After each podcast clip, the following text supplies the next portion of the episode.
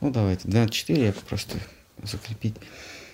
Факт неотличия вет от Итихаса Пуран в том смысле, что и Итихасы, и Пураны имеют такую же надмирную природу, как Рик Веда и прочие веды, подтверждается в Мадхьяндине Шрути, где говорится, дыхание высшего существа составляет, составляют э, Рик Веда, Яджур Веда, Сама Веда, Адхарва, Нгираса Веда, Итихаса и Пурана.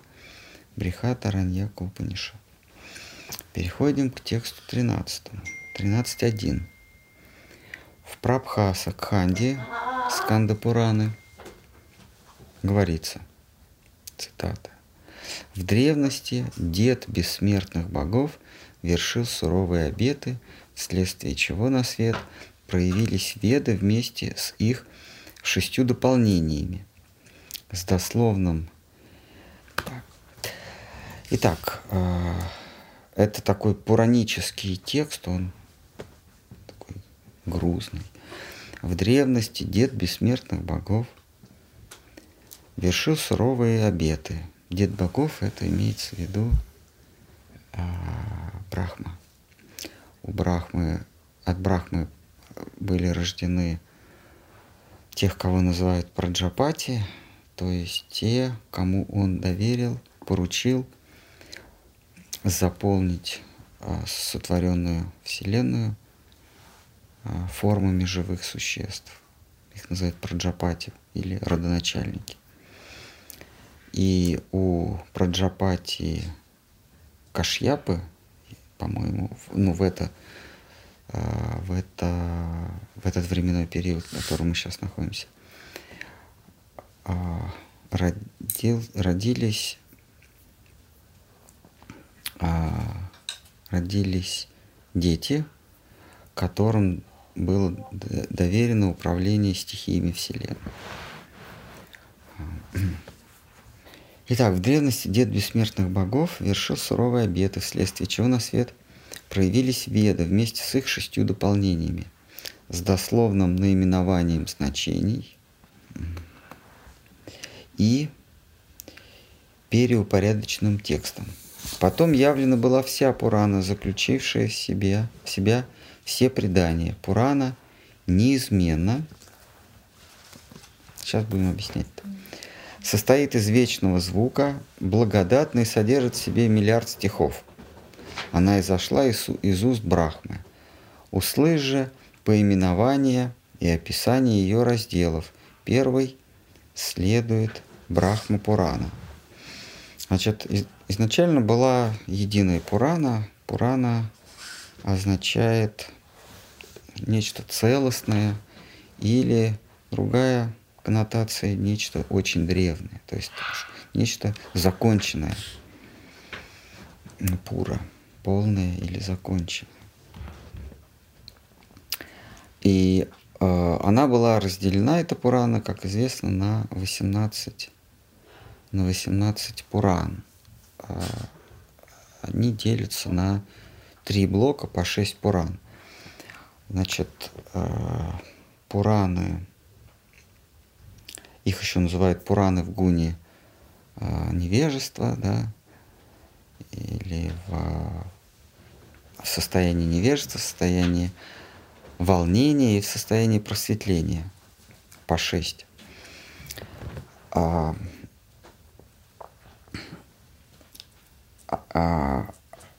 они делятся по какому принципу? Во, во всех языках, в любом языке, что такое язык? Язык — это м, череда, это некая структура. Помните, мы с вами говорили, в философском смысле структура. То есть нечто не, не подверженное нашему влиянию, но наоборот – формирующие наше восприятие. Это называется структура. Я приводил пример. Допустим, нам на сетчатку глаза нанесли какой-то рисунок. И все, что мы с вами будем видеть, будет иметь э, будет, на все, что мы будем видеть, будет наложен этот рисунок. Вот нарисовали чебурашку на сетчатке глаза, и мы во всем будем видеть чебурашку. Вот этот чебурашка, он является структурой. Изменить мы его не можем, у нас нет инструмента такого. То есть глаз не может изменить. Более того, он этого чебурашку не видит, а видит его не, не в себе как воспринимающем, а в объекте восприятия. Это называется структура. А, ну, это пример, да. А чем же является подлинная структура? Первое – это рассудок, это четкая структура. Мы не можем размышлять нерассудочным э, инструментом. Рассудок как, как действует? Он все, что собирают чувства, а, пропускается через ум, рассудок упорядочивает в группы. Когда я говорю «это лошадь», я тем самым говорю, что вот этот объект, который я наблюдаю, он принадлежит группе лошадей. Или когда я говорю это зеленые лошади, то как бы я этот объект делю на зелен, ну, э, я отношу ко всему, что называется зеленый, и, и всему, что называется лошади. Так действует рассудок. Он не может, рассудок не может не группировать. Он, это его рамки, это его структура. Поэтому рассудком Бога познать нельзя, можно познать его существование. Вот у нас в чате был, была беседа, что Бог, а, Бога, а, ну, один из, из, из участников беседы говорил, что и существование, нет доказательства существования Бога. Он путает немножко разные вещи. Нет доказательства Бога, но есть доказательства существования Бога. Нужно четко разделять. Существование – это один из атрибутов Бога. А, это некое его свойство. У Бога есть свойство существовать. И вот это свойство мы можем подловить, мы можем увидеть, что то, что мы именуем Богом, ну, для это, это, Бог это не философское понятие, философское понятие это высший субъект высшее сознательное начало, сознающее или внем, э, объемлющее своим бытием все. Вот его существование мы легко можем понять и доказать, и объяснить. А вот каков он, разум не может это постичь, потому что Бог или вот этот высший субъект не принадлежит никакой категории, э, не принадлежит никакой группе. Он а, англичане говорят one without second. Он, он единственный неповторимый. Вот лошадь можно в группу занести с помощью рассудка. Сказать, что это не просто лошадь, а это объект, который принадлежит группе вот таких хвостатых с гривой, да, или, или жилище. Это не просто дом, да, какое-то слово, а это принадлежит некому объекту, нек, некой группе, предназначенной для Э, для жилья, да. Поэтому дома может быть норка, гнездо, дворец, хижина и так далее. Все это категории дом. А, вернее, группа дом. А вот разум – это структура. Есть еще одна очень важная структура, она называется язык. Мы не можем ничего помыслить, а, если оно а, если оно не прошло через фильтр языка. И Пураны — это сказание, то есть это некая, язык, некая языковая форма, такая цепь понятий, слов, выражений, через, э, э, значит, она доносится к нам через язык. Вот язык это такая же трансцендентная структура, на которую мы не можем повлиять. Мы можем какие-то слова выдумать, но сам по себе язык мы изменить не можем. А язык, а, а, он, например, глаголы. Глагол это, а, это знак, а, знак, относящийся к действию. То есть вот мы есть имена существительные, или мы просто есть существительные, а, но, а, но попадая в иллюзию, то есть э, в какую иллюзию? В иллюзию делателя, деятеля, мы обзаводимся глаголами. То есть я как существительное обзавожусь глаголами. И это, это называется майя. То есть я впадаю в иллюзию действия. И глаголы бывают трех видов. Глагол, обозначающий созидание, глагол, обозначающий э, поддержание, и глагол, обозначающий упадок, увядание, разрушение. Никакие глаголы, какие бы вы сейчас не стали перебирать, нет, нет ни одного глагола, который бы выпадал из этой троицы любой глагол, он означает либо созидание, либо разрушение, либо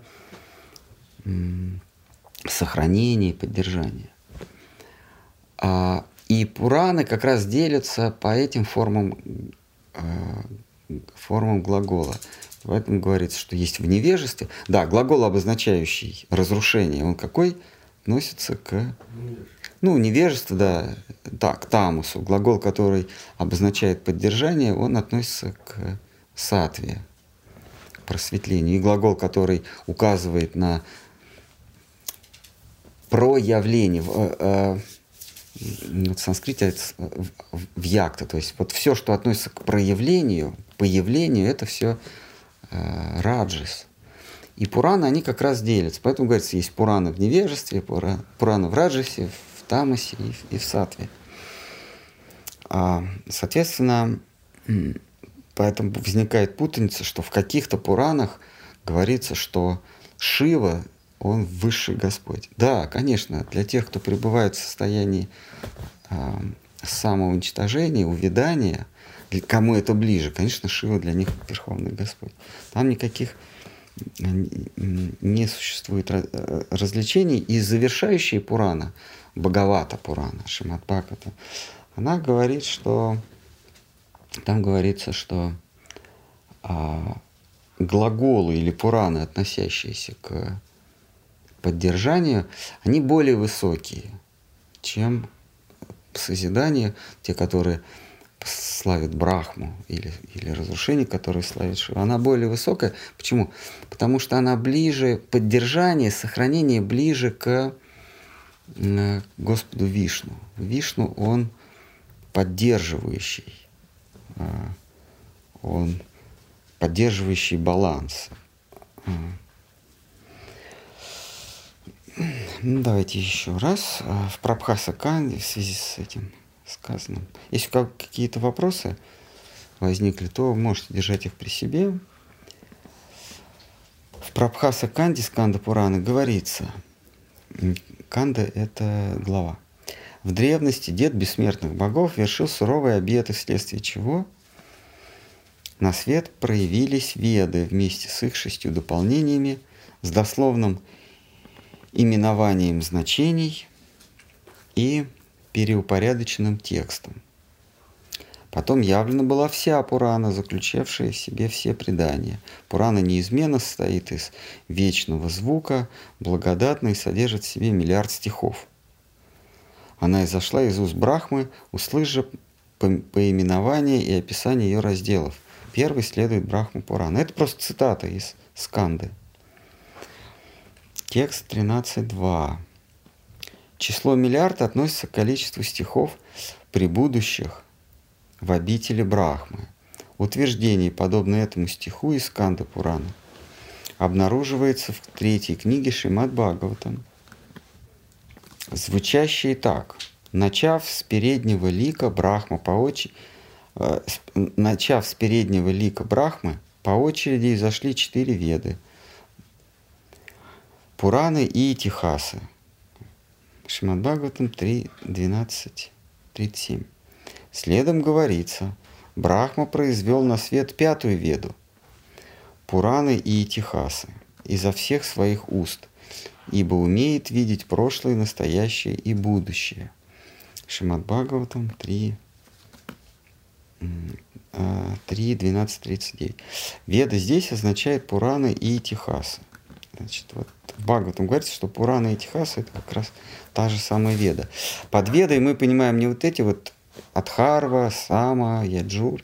Веда, мы в прошлый раз говорили, это общее значение откровения. То есть откровение э, некое, некое знание, э, сошедшее, не, э, сошедшее свыше, трансцендент, трансцендентное, оно называется веда.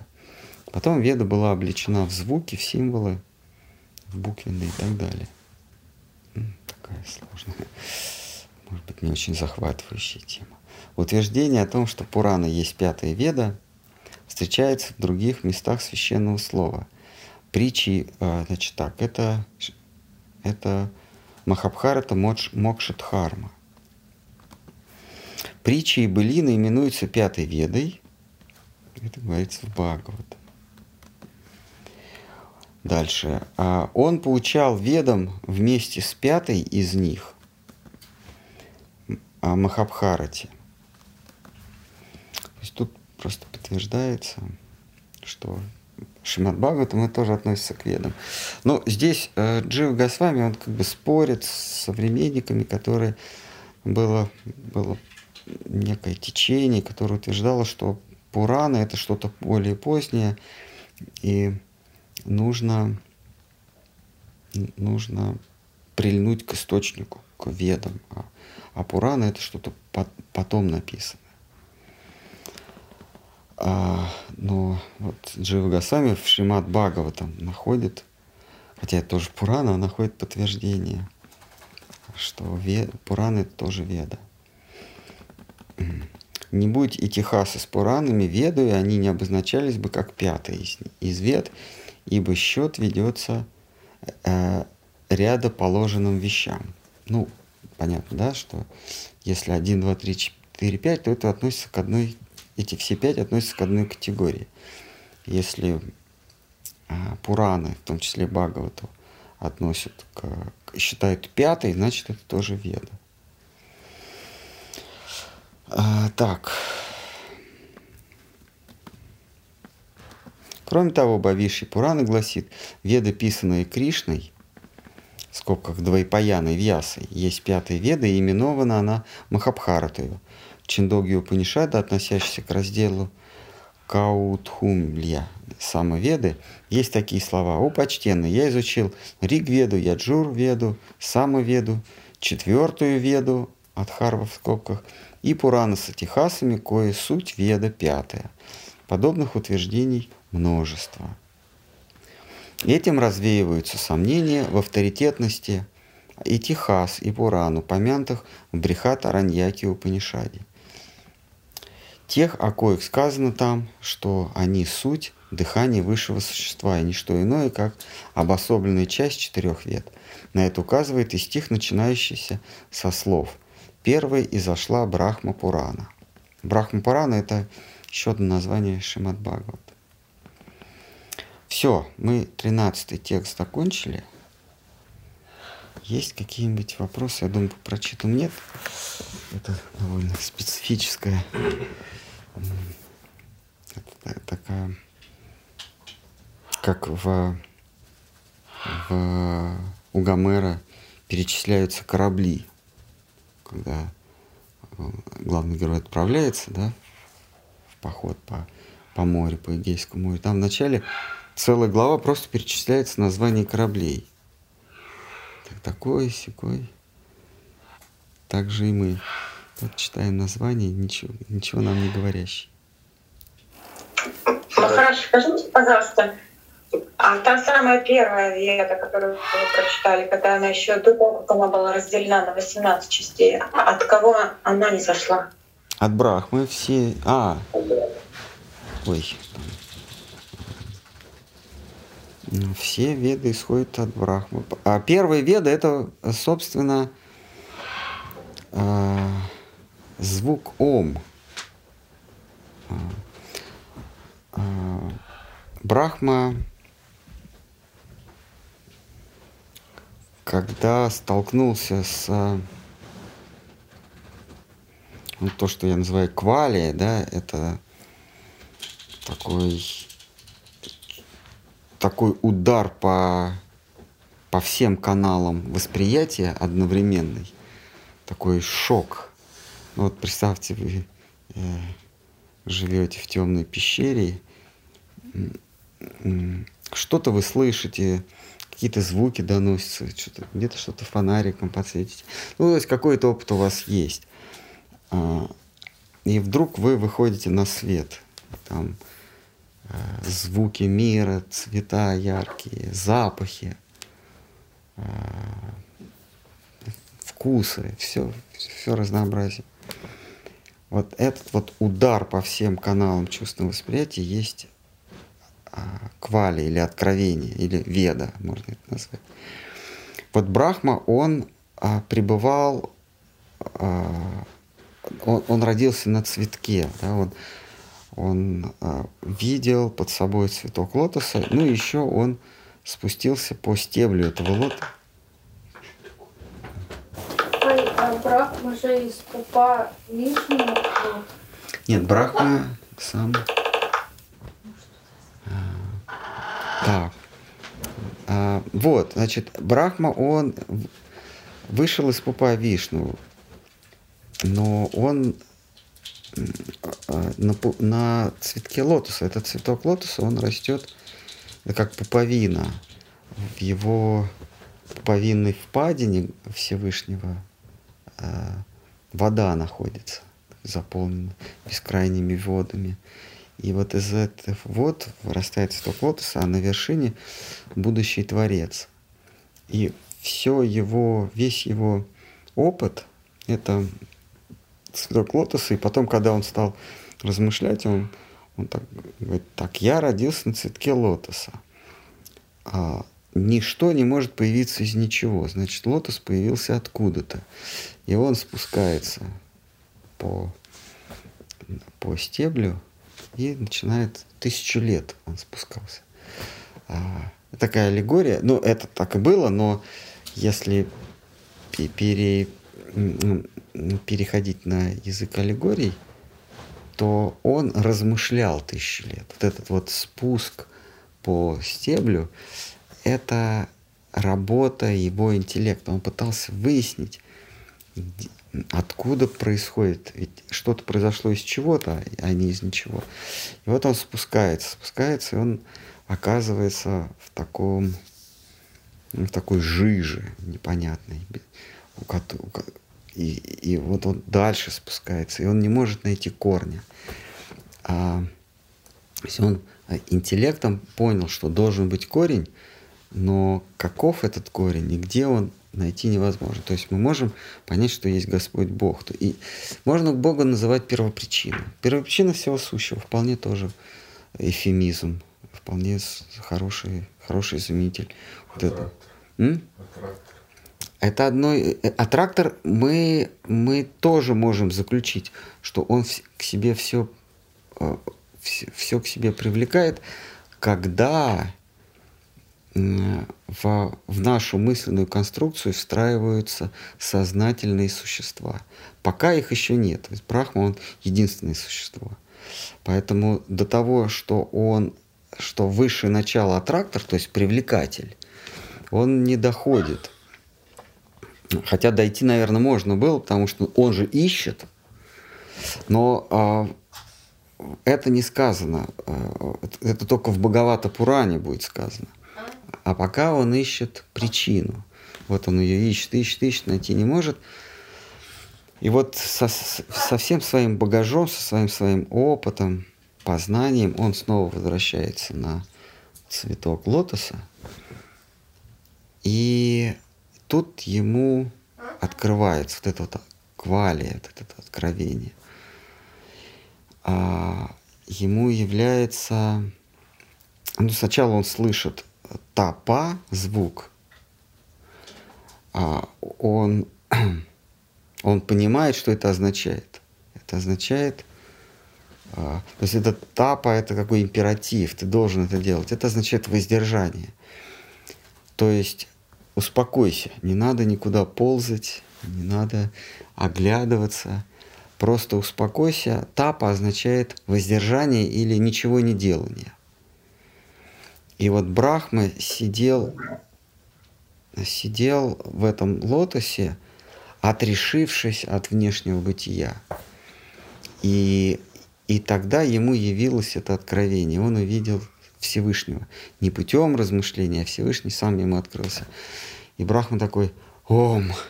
Этот ом это такой выдох, такой, такой звук, звук э, изумления. И вот в этом ом и заключены все веды, все Пураны, все Этихасы. Потом он начинает, у него четыре, у него четыре лика, и он потом уже из каждого лика исторг отдельную веду. Они, ну, не, они это одновременно, он четырьмя устами исторг веду, но тоже в, в сжатом виде. Архивом. Архивом, да, за архивом. А, то есть он издал, издал эти звуки веды, которые потом стали, а, он потом в них стал вкладывать значение. Что же этот том означает? Вот. И на ютубе есть вопрос, какой первый язык был. И вот это какой значение? Существовал ли звук добра? Какой первый язык, когда появился первый звук? А, смотря что мы понимаем под звуком. Если мы под звуком понимаем колебания, которые мы улавливаем ушами, то тогда еще этого не существовало. Он еще, он, этот Брахма Веринчи его и называют. Он еще, собственно, не Брахма, он еще не творец, он Веринчи. Вот этот звук, конечно, не существовал. Но если мы под звуком понимаем волнение, волну, колебания, то, конечно, собственно, от, с волны начинается всякое творение. Просто откуда она исходит, эта волна? Она исходит из абсолютной красоты. Абсолютная красота, а, восторгаясь игрой, испускает эти волны, которые здесь преломляются, здесь они воспринимаются как звук. Ну и, собственно, все, что мы с вами воспринимаем, мы воспринимаем благодаря тому, что оно волнуется. Если что-то не волнуется, мы это не сможем воспринять. Мы не, не увидим, не услышим. Если нет колебаний, мы не сможем никак зарегистрировать. А, поэтому тут под звуком понимается колебание, конечно. А, его, его восприятие было обусловлено колебанием извне. И это колебание э, э, произвело эффект, э, который стал звуком. О, то есть вот он подвергся какому-то колебанию и преломив через себя, он сказал Ом. Ну и потом, естественно, Веды – а, а, вот.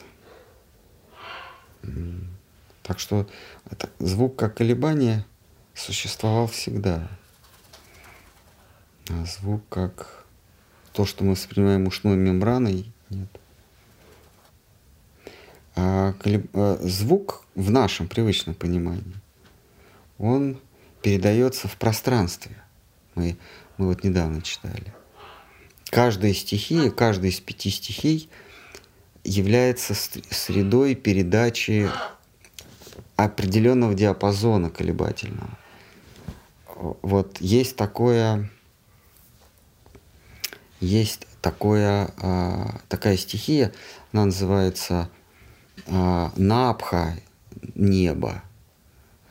Вот. Просто мы вот привыкли небо воспринимать как что-то синее. Небо как раз это пространство, напха. Ну вот я перевожу как пространство. А звук передается в пространстве. А, так как это, тактильный, так, тактильность передается в воздухе. Но в воздухе и звук тоже передается. А цвет, то есть колебание, которое мы называем цвет, передается в огне. Огонь, огонь носитель или жар, он носитель цвета. Но жар это тоже колебание. То есть вот мы, мы видим красный цвет. Это что это значит? Это значит, что э, световая волна изменила свою частоту. Э, сейчас я не говорю, почему она изменила. Она изменила свою частоту. И вот эта измененная частота света я называю красной или зеленой. То же самое с запахами и со вкусом. А, вот первоначально существует единое колебание, а, и звук распространяется в такой стихии, как пространство. Значит, есть пять стихий грубых, да, или конечных пять. Это пространство, огонь, воздух, вода и твердь, земля. А, когда вот, например, говорят, что а, мантру или молитву мы на звук воспринимаем. Почему? Потому что звук, он существует, передается всеми пятью стихиями. Он такой все проникающее колебание. Звук передается и через твердь, и через воду, и через огонь, плазму, надо правильно говорить, через плазму, э, через, через газ, ну и через пространство. Все остальные, там, запахи, вкусы, они в пространстве не передаются. А, вот. А, но когда Брахма явился, еще пространство не существовало, поэтому звука не было. А, он еще не явил себя как Творец. Творе, творцом он стал после того, как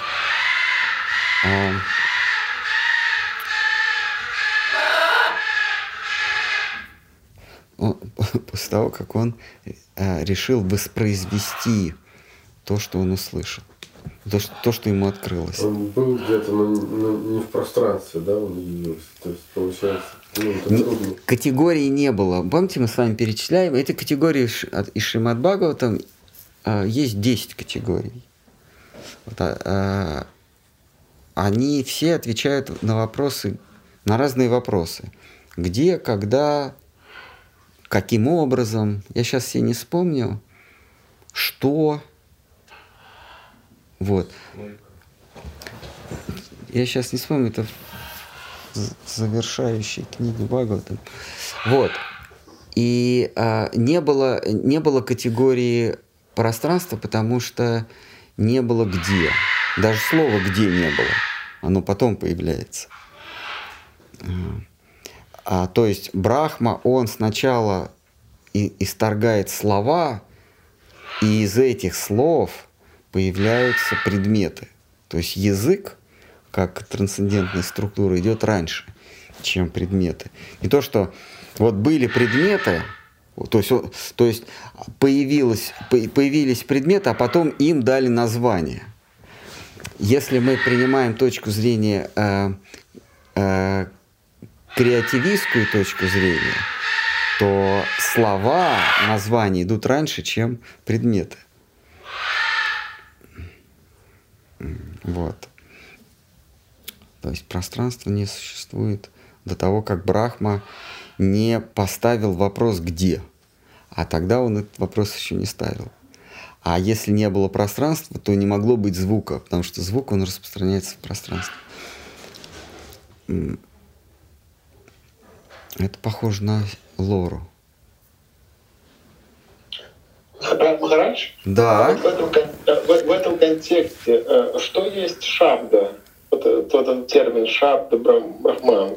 То есть звук, но не тот звук, который воспринимается непосредственно ухом, а что-то существующее до, до этого. Да, э, вот шабда — это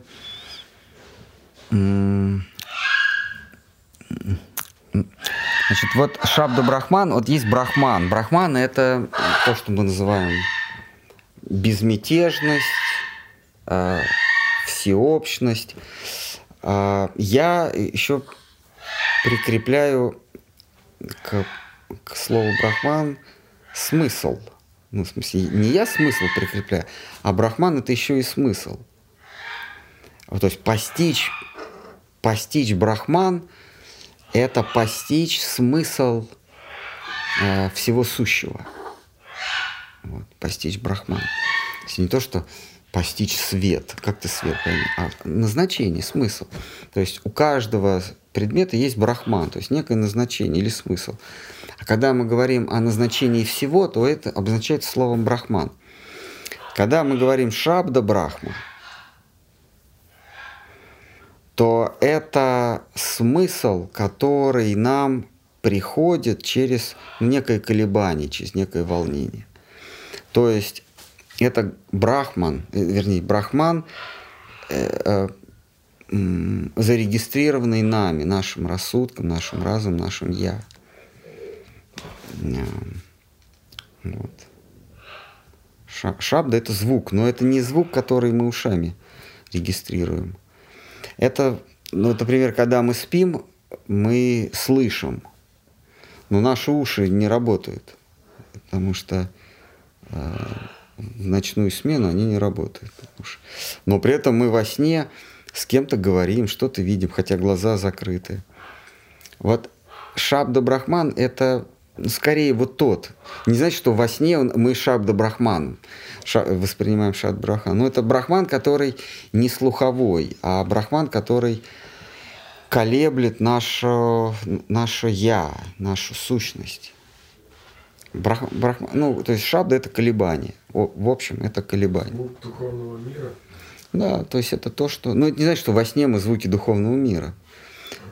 А, то есть это некое колебание, которое мы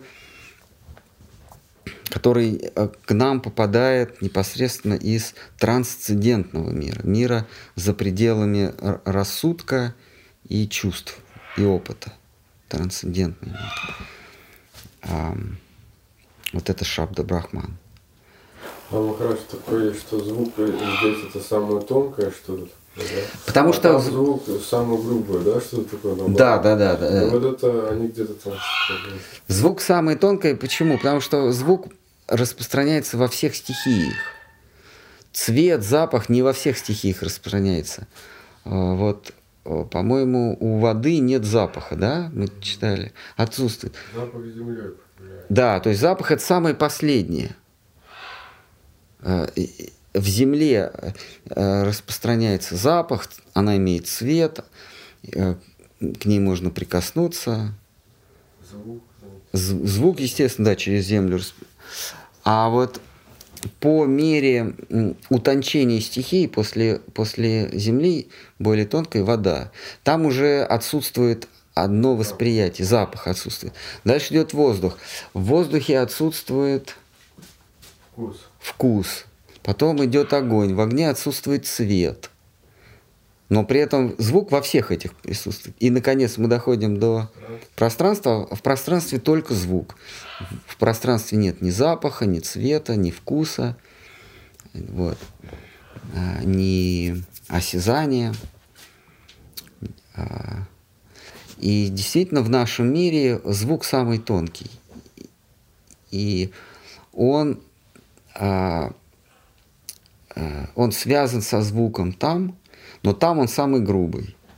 Там а, самое высшее – это осязание. То есть, то есть в, в отношениях с Кришной, когда ты можешь его трогать, это самые близкие, самые возвышенные, самые интимные отношения.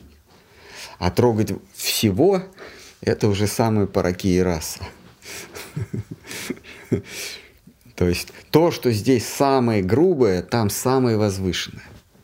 Поэтому мы своими мозгами, своей моралью не можем судить то, что там происходит. А, да. Ну что, может быть... А про язык вот еще спрашивали, какой был самый первый? А, Деванагари он называется. Его санскрит называется. Санскрут. Э, э, сан это выше, ну что-то такое возвышенное, всеобщее. Крут это созданный, то есть созданный как всеобщий, всеобщее средство коммуникации. А так он правильнее он называет Деванагари. Деванагари это созданный богами. Или а, язык общения девов, э, богов. А из земных языков самый близ, близкий это, это санскрит или что сейчас? Кто из обитателей Барата Варши скорее понимает санскрит? Наверное, хинди. хинди, да, хинди. Там, по крайней мере, с санскритом у них абсолютно одинаковый алфавит. Ну, да, ну, Бенгали. Может быть, Бенгали, он по звучанию отли, отличается. А, кстати, А, О у них переходит. А в хинди он бы был чистым санскритом, но из-за нашествия а, из-за нашествия а, северных варваров а, они принесли уртху или парси, персов. Как в Бхагаватам говорится, когда яваны захватят, э, захватят Барата Варшу, яваны. Яваны это персы, фарси их язык. Э, или их еще уртха, урту, урду их называют, но уртха это на санскрите перевернут или сверху. Вот. Уртха канасана или уртха э, подмасана. Это когда ты перевернутый лотос. Вот у, урду это как раз перевернутый что-то. Вот урду он повлиял на санскрит и получился то, что мы называем хинди. Там много очень хинди, а много от персидского языка. Вот, а так, да, Дева Нагари. На нем разговаривают девы. Девы на нем разговаривают.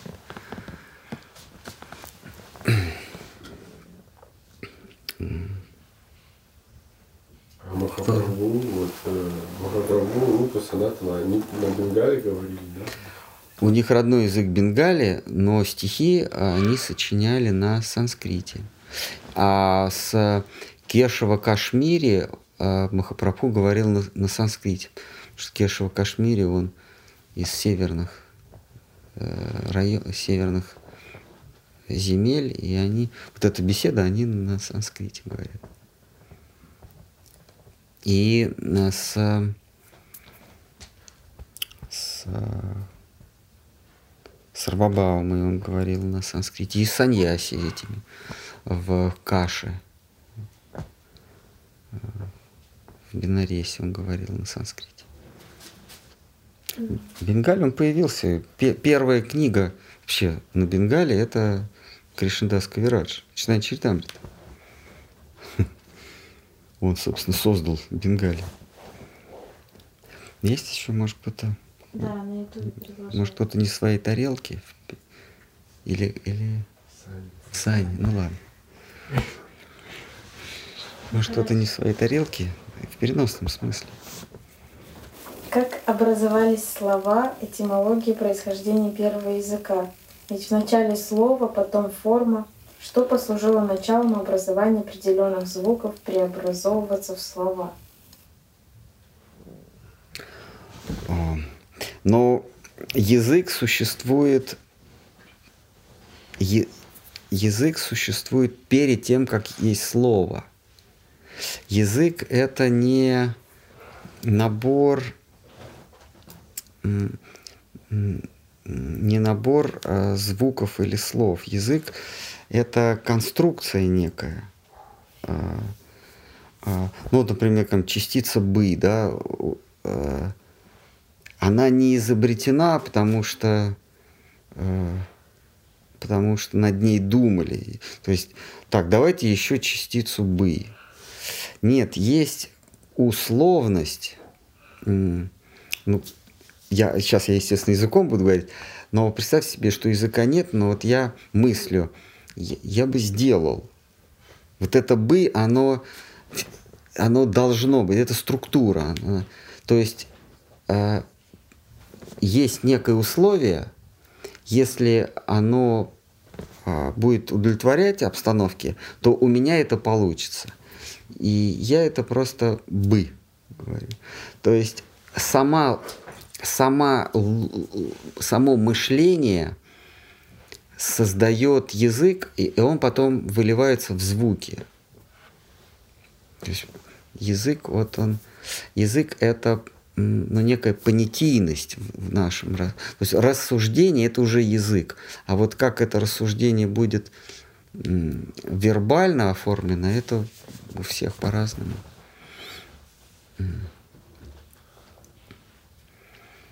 А как язык образовывается, это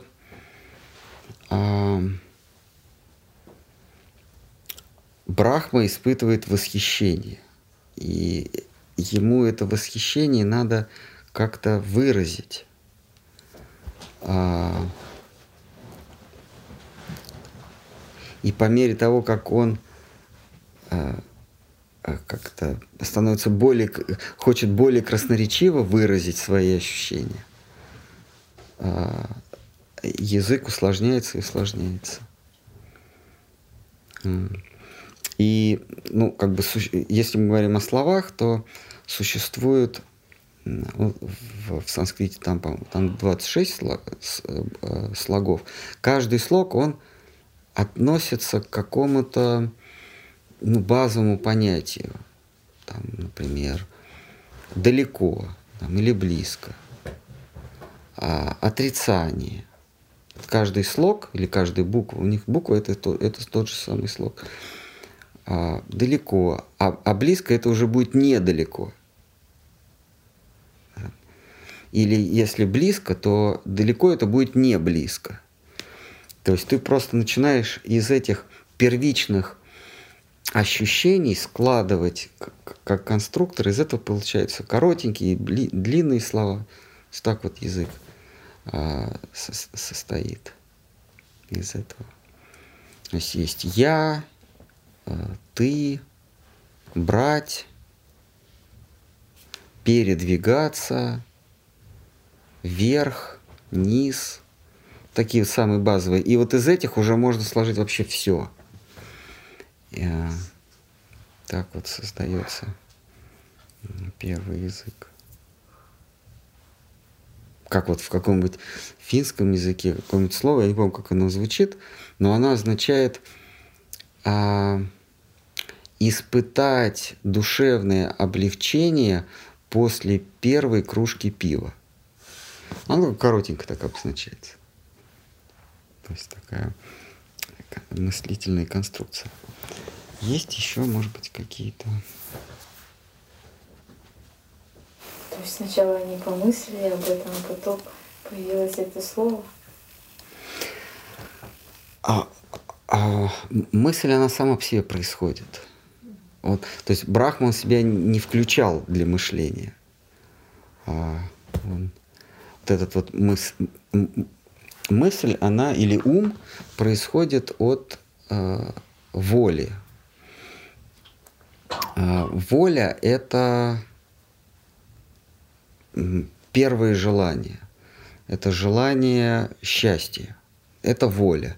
Когда э, воля распадается на образы, это уже, появля... это уже мысленные формы, это, это уже работа ума.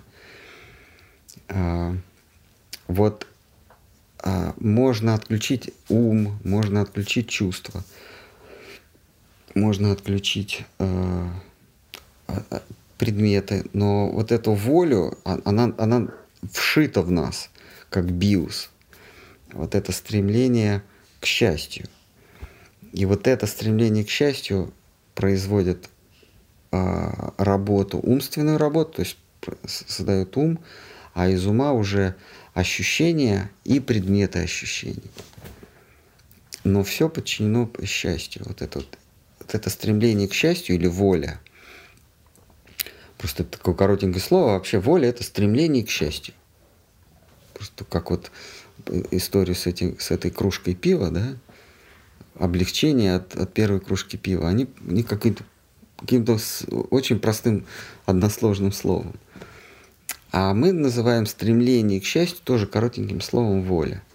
Вот из этой воли происходит все остальное. И мысли, и, и желания, и ощущения, и так далее. И, и сами предметы.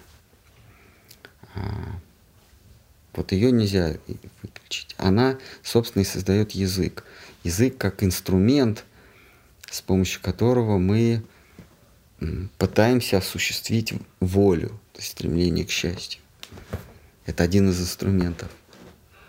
Но мы его не изобретаем. Мы пользуемся им уже. Бродский говорил, что язык существует до того, как появляется человек. То есть до того, как люди появились, был язык. Он просто с языком, с этой сущностью а, был в таком тесном контакте, он, видимо, чувствовал его. Богиня Сарасвати? М, да. Может быть. Язык это может быть Она- личность, да, какая-то? Да, как имя. Мы же говорим, что имя э, Всевышнего – это какая-то сущность. Ну, вот я слышала, Вач, богиня речь. Как? Вач. Вач, богиня речь. Ну да. Вача. Вача – это язык, э, э, речь. Русское «вякать» отсюда. На Бенгале тоже «вака». Только у них это... Вот близко стоят языки санскрита и русский почему-то. М, Да. Ну, не все языки. Из европейских самый близкий к санскриту это литовский. Потому что они очень сопротивлялись э, христианству вплоть до 15 века, и они свои традиции сохраняли. У них бог называется именем Праджапатис. А? Да? Да, да, на литовском языке. На, э, на санскрите Праджапати, но литовцы, они ко всему «с» прибавляют. А вот у них Праджапатис – это бог, название бога. Хорошо. А, а когда Брахма создает разные формы жизни, может быть, он тоже и создает язык? То есть как, Не знаю. Как, э, Видите ли, мы сейчас уходим от философии. Надо смотреть в писаниях. Брахма создает язык. А язык – это вербальная конструкция. А сама, это, то есть это вербальная форма конструкции. А сама конструкция – это мышление. Это сама конструкция. Но эта конструкция как, крест, как кристалл. Она порождена стремлением к счастью. То есть а, появление языка, как бы он ни появлялся, то есть как бы не проходил процесс появления языка, появление языка запрограммировано. Не может быть мира без языка. Может быть и так, да. У животных тоже свой язык. Все как-то общаются, да? Да, да, у них попроще, а может быть и нет. А, До вот христианства было, было язычество, это близко вот к ведам, да?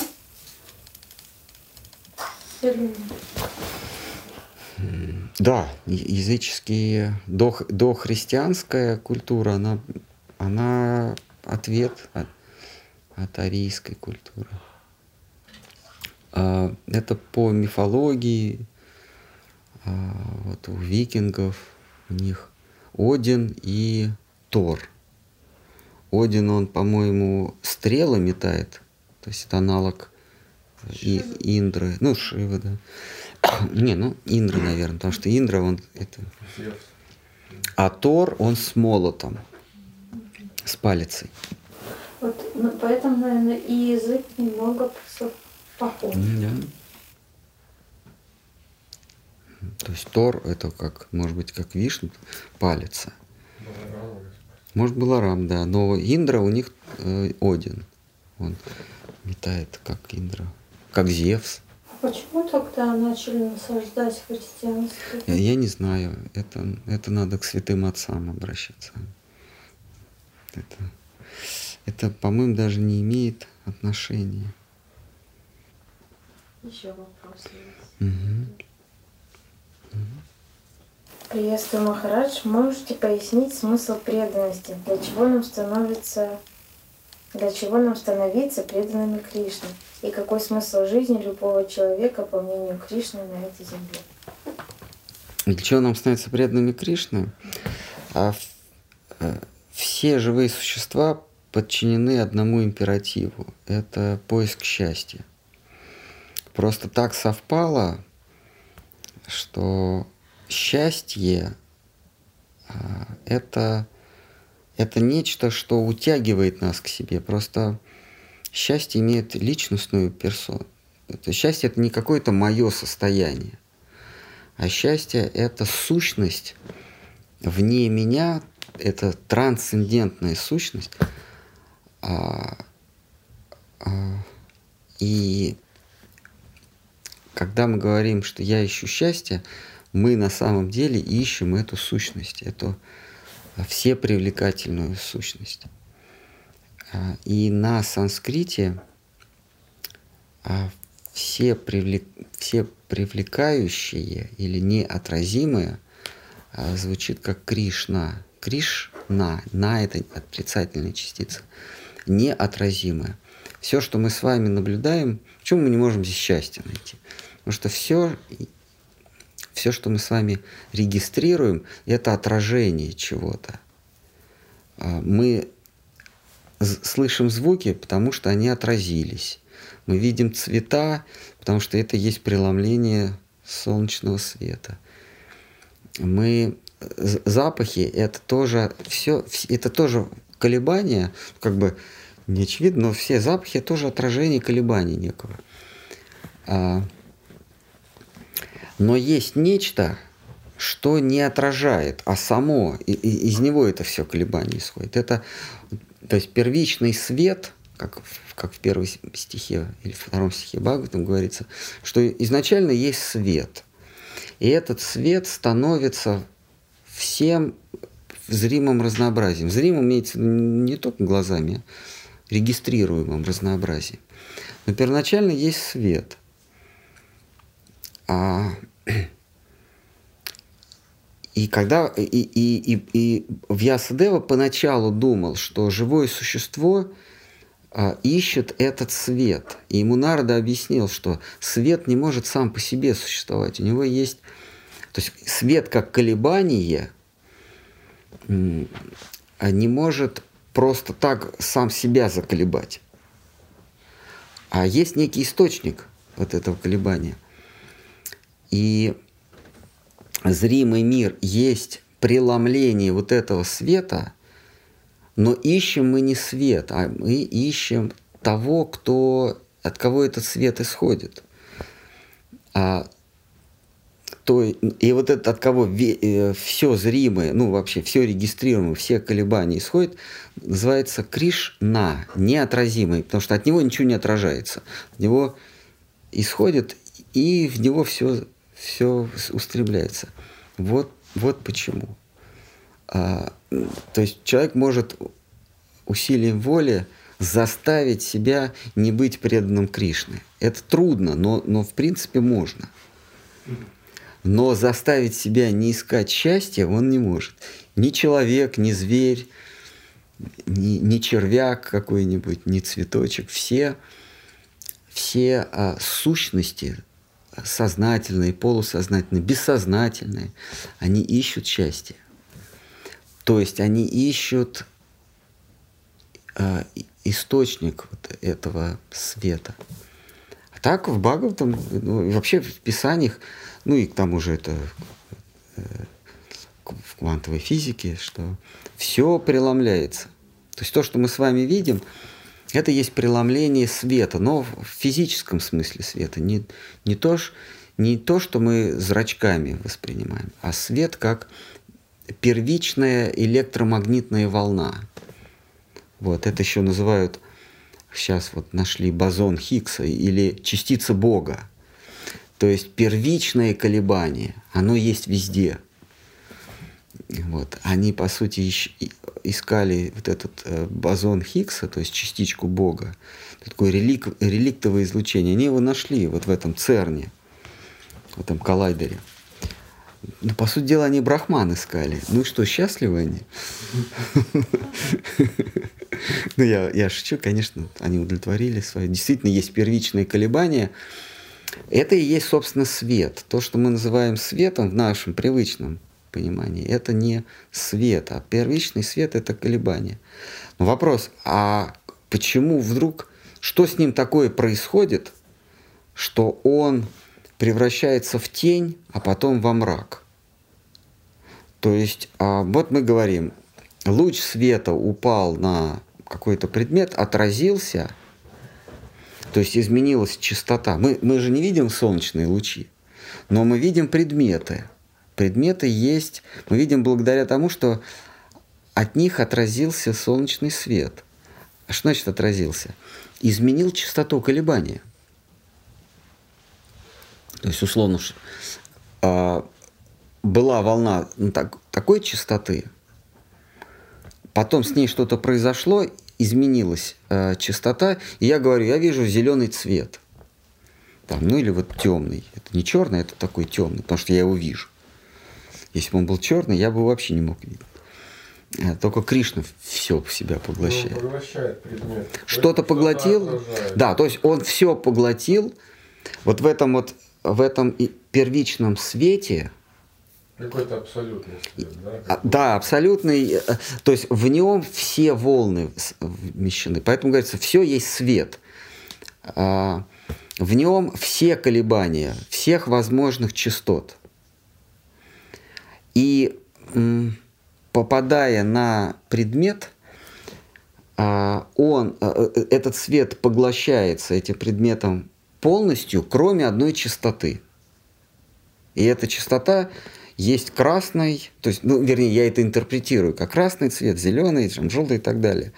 Или он поглощает все, кроме одной частоты, и эта частота, она мне не в глаза попадает, а в ушные раковины. Я говорю высокий звук.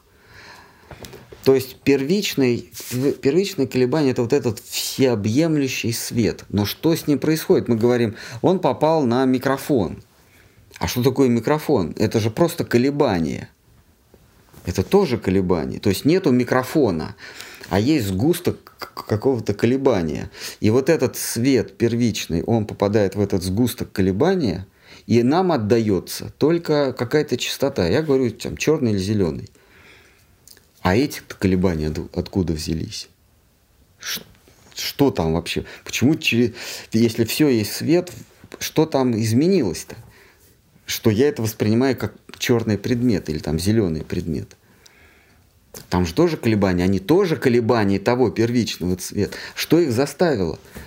То есть вот те предметы, которые мы с вами ощущаем, это на самом деле более другие колебания. Э, или запахи, это тоже колебания.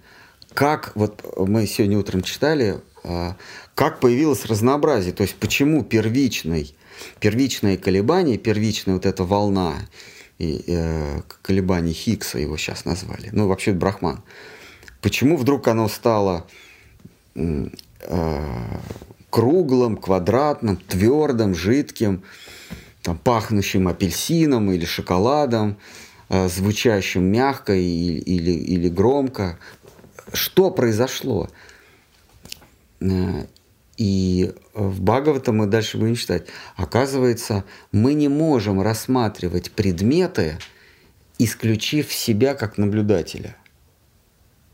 То есть присутствие наблюдателя порождает вот этот эффект многообразия. Если не наблюдатель, все было бы этим светом. Свет существует вне наблюдателя – вот это первичное колебание, оно не зависит от того, а, есть я или нет.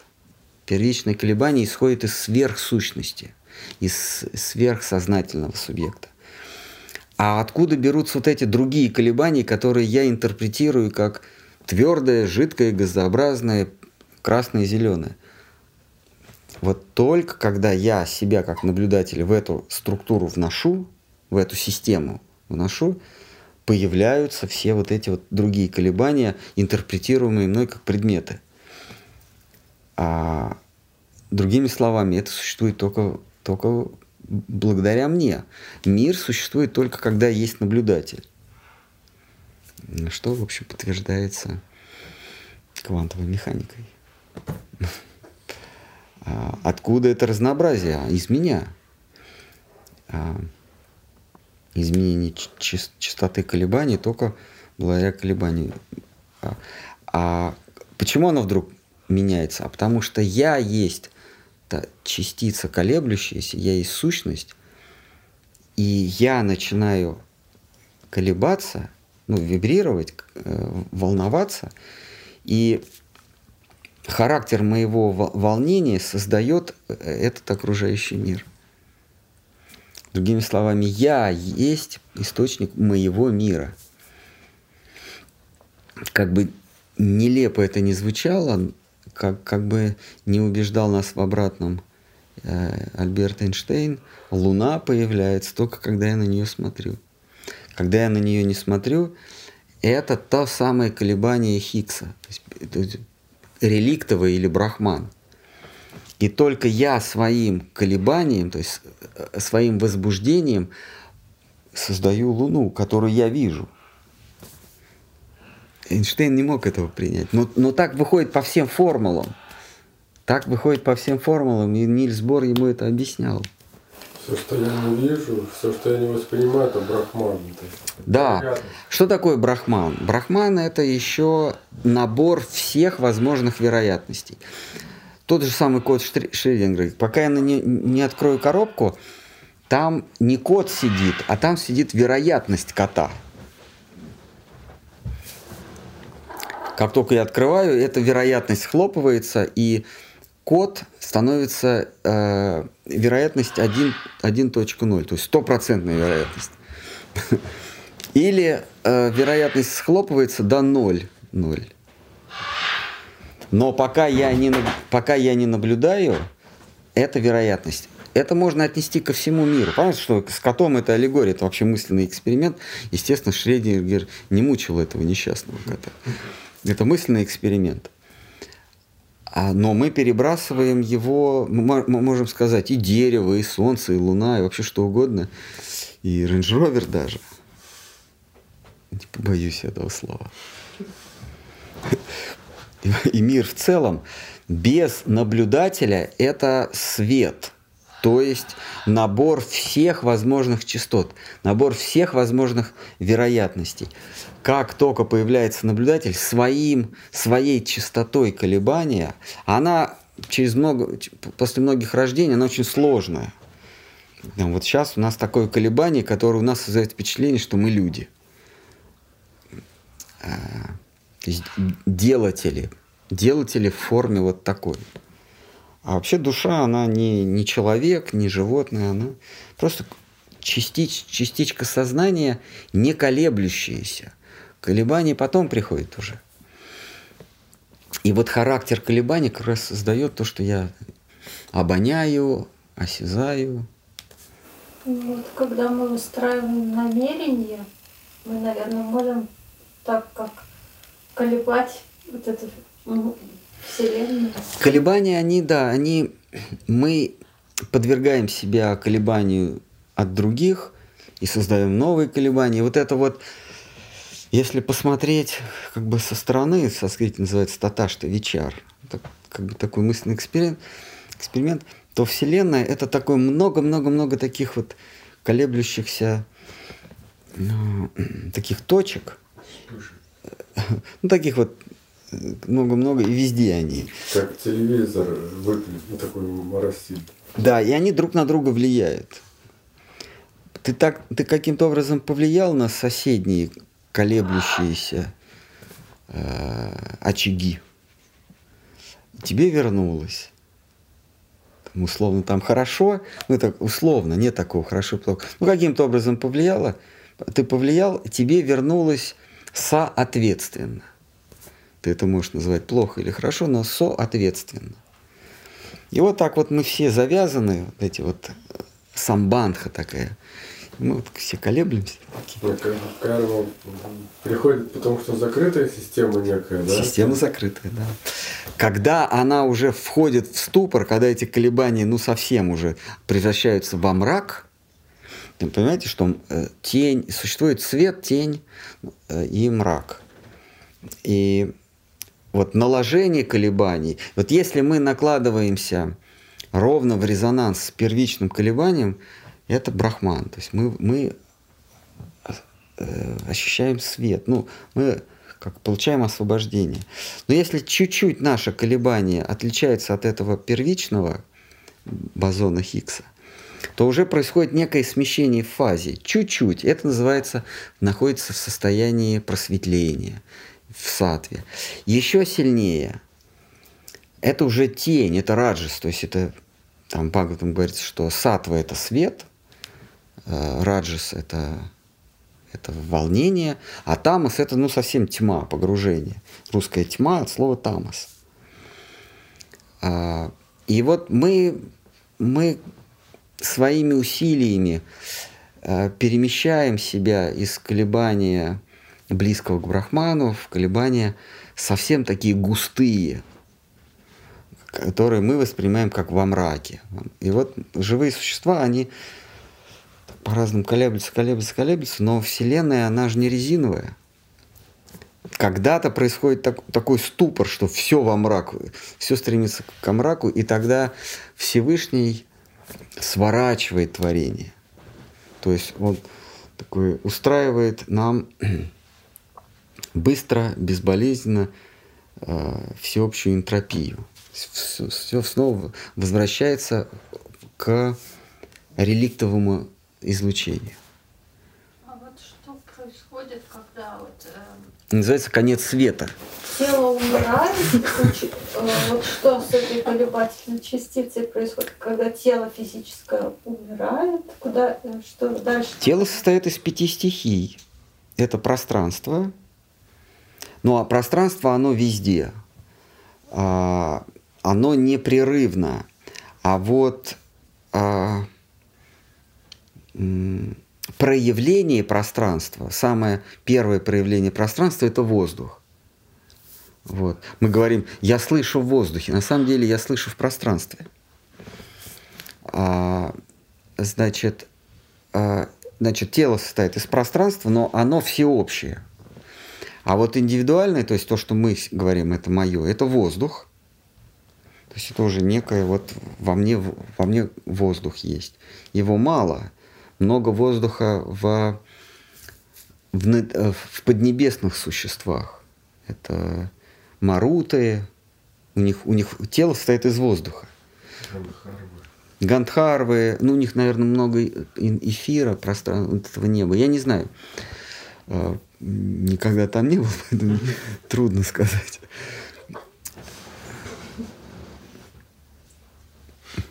Вот. А, потом, что огонь. У нас есть огонь, вот этот вот жар, который горит. Когда мы умираем, жар уходит. А вода, естественно, у нас есть, э, у нас много воды. И твердь, у нас есть твердь. Но что такое твердь? Это просто такой dense, такое плотное колебание. Вот это колебание я называю твердью или там мясом, я не знаю, да, костью. Это такое плотное колебание. Чуть-чуть менее плотное, это уже я называю жидкостями. Еще менее плотное это воздухом, жаром, вот. И когда мы рождаемся, мы у этих вселенских стихий заимствуем. Я, я себе, э, ну как вот ты поступаешь куда-то там на работу, тебе дают инструменты, значит, э, ну, это моющие средства, швабру, Пожалуйста.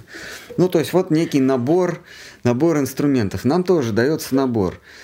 Значит, ты поступаешь э, в, в, человеческое, в, в, в человеческие делатели.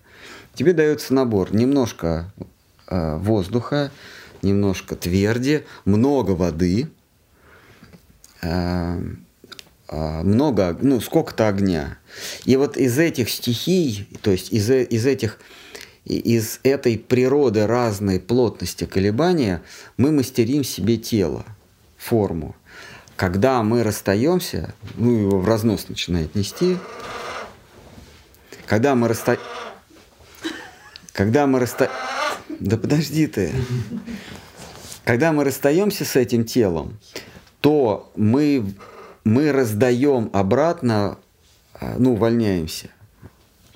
Раздаем об, обратно то, что мы заимствовали на, на период, ну, сколько нам кармы отпущено, там, 30, 40, 50, 100 лет, неважно, да? То есть жар уходит. Мы остываем. И что значит мы остываем? Жар просто уходит в общий жар, в стихию огня. А, вода утекает, а, кости смешиваются с прахом, с землей. А, что еще у нас? В, ну и воздух, он испустил последний дух. Он, все, воздух наш э, возвращается в стихию. Когда мы заново рождаемся бобром, пожалуйста, то, то мы снова уже в этом, в этом теле мы уже берем чуть-чуть того, чуть-чуть всего. Вот. А, и, соответственно, вот эти вот колебания, э, мы говорим твердь, оно же тоже разное бывает. Твердь бывает, ну, металлическая, деревянная, бывает, э, не знаю, шкура какая-нибудь или кость. Это все разные плотности колебания. Ну, в химии это значит электрончик добавился или металлы, они тоже разные бывают. И вот нам по карме положено, как вот нам паек выдают – тебе, значит, а, много приземленности, ты такой грузный, кому-то много воз, воз, воздух, кому-то огня много дается, он много говорит. Потому что огонь, речь – это огонь. Вот. Вот эта смерть – это просто вернуть стихии, которые ты на какое-то время позаимствовал при формировании э, своей очередной жизни. И что потом с этой частицей? Она снова облекается, ей снова выдают, и вот форма у нее появляется внешне, это выглядит как бобер. На самом деле это Дэвид Стэтхэм. Она. Она. Ну, он, она, это же не важно. Нет, это она. Нет, вот вообще для Дживы. Киря, откуси ей ногу.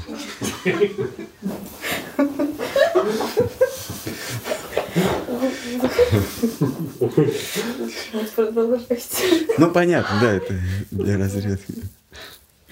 Да, да, мы, мы облекаем себя в новое тело, новых размеров, новых, но, нового ума, умственного склада, нового эмоционального строения.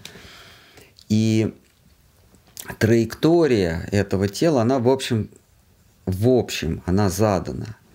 Мы, у нас, несмотря на то, что у людей у всех примерно одинаковая пропорция огня, воздуха и так далее, там, ума, все мы имеем разные формы. Это задается, и, и, и вот это вот изменение формы, вот эти вот младенцы, они потом вырастают в каких-то взрослых людей, потом стариков. Вот эта вот траектория изменений по шкале Т, по шкале времени, оно, оно задано. Так же, как фильм, ну, проще сказать, спектакль, да. Спектакль, в общем, понятен, он, сколько он будет длиться. 30 минут, если это коротенькая интерприза, или этот большой спектакль, многоактовый. Но, в принципе, мы знаем, ну, вернее, не мы, а режиссер, он знает, когда и как закончится этот спектакль. Но по, по ходу мы можем импровизировать, что-то изменить. Под сло, толстым слоем кармы еще один такой же слой. И какие-то робкие попытки что-то изменить, они присутствуют, но очень маленькие. Ну, что делать, чтобы не быть поваром? Потом? Нет, ну есть, есть очень много возможностей. Можно стать тараканом. Ну, чтобы вообще У бобра всего четыре ноги, у таракана больше. Вам выгоднее. Чтобы не больше выйти из этого колеса Осознать себя частицей сознания. Чтобы вырваться из колеса перерождений, нужно просто осознать, что никакого колеса и нет что этот ум это просто твое умство, ой, простите, этот мир это просто твое умственное построение. Ты пытаешься забраться наверх по лестнице, то есть ты познаешь этот мир, на самом деле ты, как, э, ты познаешь собственный ум. Вот это, э, исследование окружающего мира – это исследование собственного ума.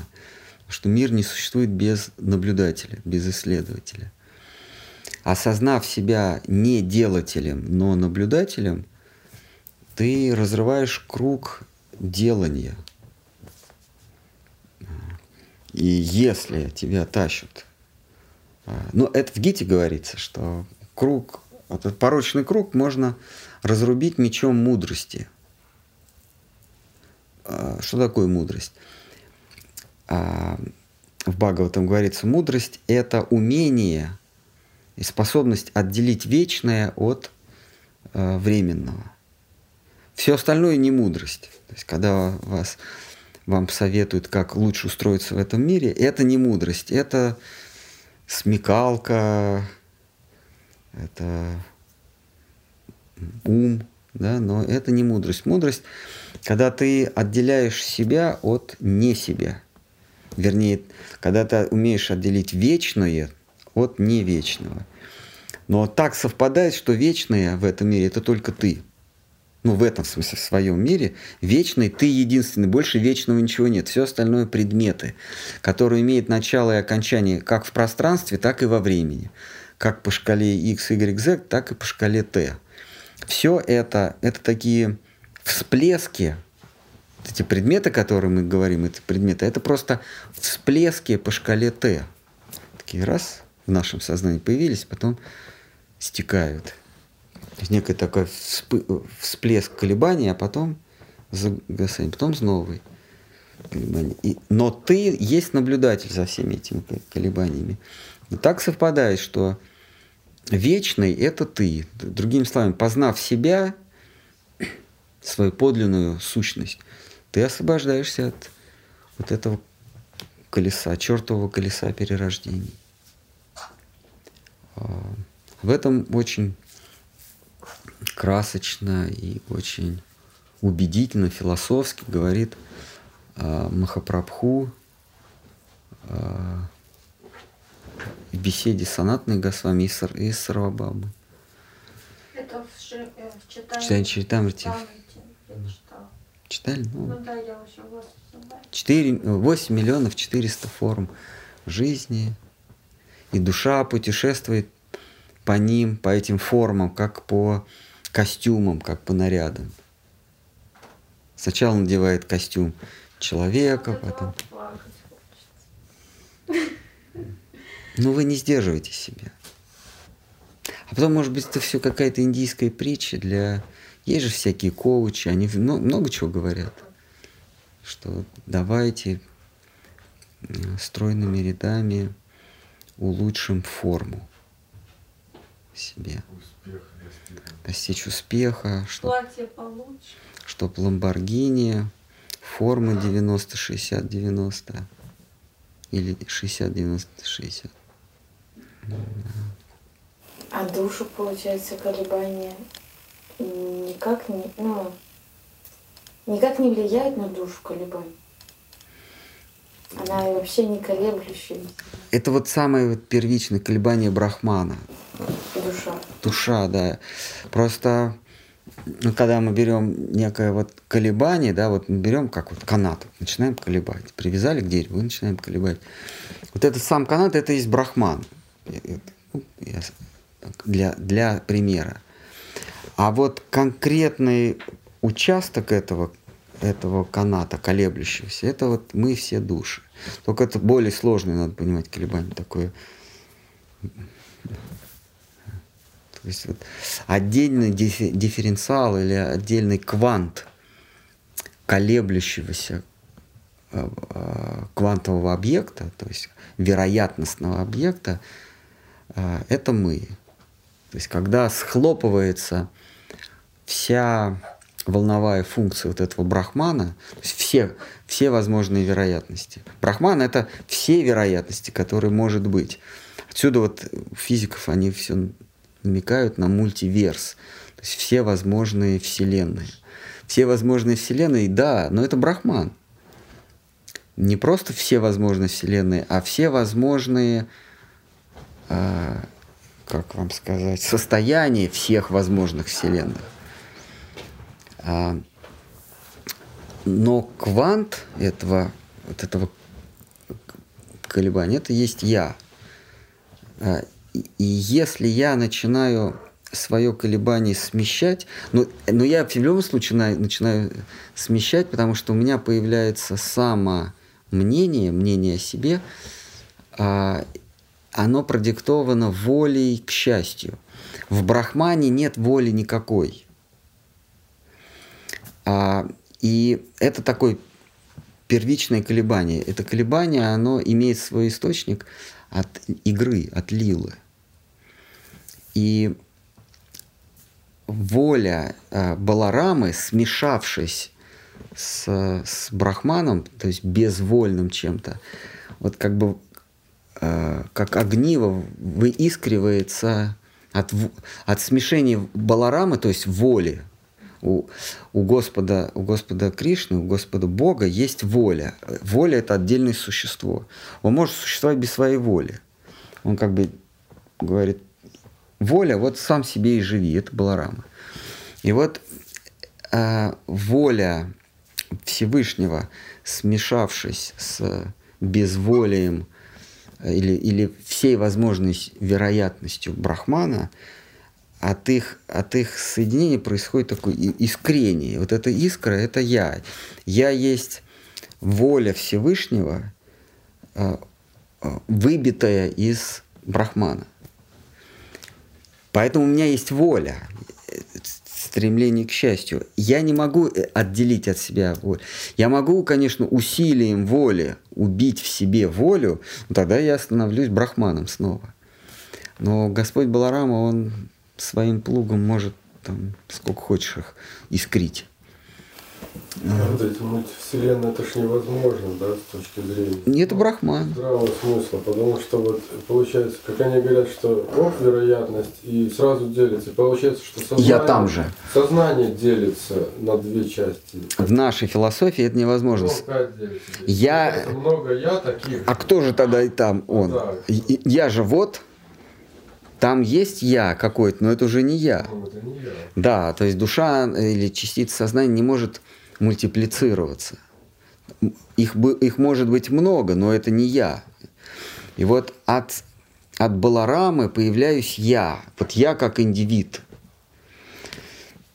Я есть, так сказать, скрещение воли Всевышнего, Господа, Господа Баларамы, с безволием, то есть всеми возможностями, всеми возможными вероятностями. от этого от этого вычленения появляется воля. Ну, что мы говорили? Воля – это стремление к счастью. Я начинаю искать счастье, и тогда вот это реликтовое колебание первичное, оно практически не, там, там, в общем, никакого колебания нет. Ну, такое вот такое, ну, оно там, там частота очень маленькая. И моя воля приводит э, это, это колебание. И там разная воля будет, очень плотная. Это значит низшие формы жизни. Более, а, более разряженные – это высшие формы жизни. И я начинаю, обретя волю, я начинаю искать того, кто, кто стал источником происхождения меня. То есть душа есть попытка Бога вернуться к самому себе. Я так то есть мы такая попытка.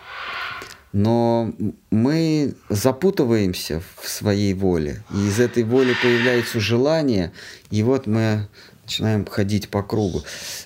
Это, понимаете, колесо самсары, но оно так рисуется, нам просто, просто нам понятно. А так это мы рождаемся и умираем, рождаемся и умираем по шкале Т, по шкале времени получали, получаем такое тело. Даже внутри этой жизни у нас сначала тело младенца, потом тело ребенка, тело юноши, взрослого человека, старика, и потом мы совсем То есть даже сейчас мы, сидя здесь, мы летим по шкале Т, и каждый квант времени мы новый образ расстаемся, мы каждый квант времени умираем и, и, и, и э, сбрасываем кольца и новые на себя накидываем. Просто они очень похожи, соседние, соседние кадры, они очень похожи, поэтому создается впечатление, что, э, что это одно и то же тело, меняющееся.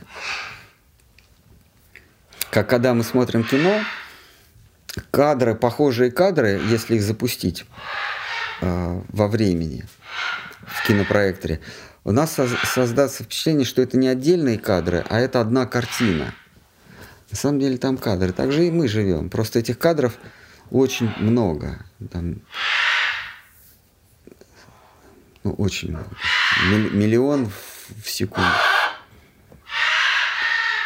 Есть, может, кто-то? На ютубе есть. Давайте. Махарадж, что такое стихия эфир? Что она себя представляет? Это пространство. А, стихия эфир. А, это то, что мы называем пространством. А, это греческое слово «этер» – пространство или небо.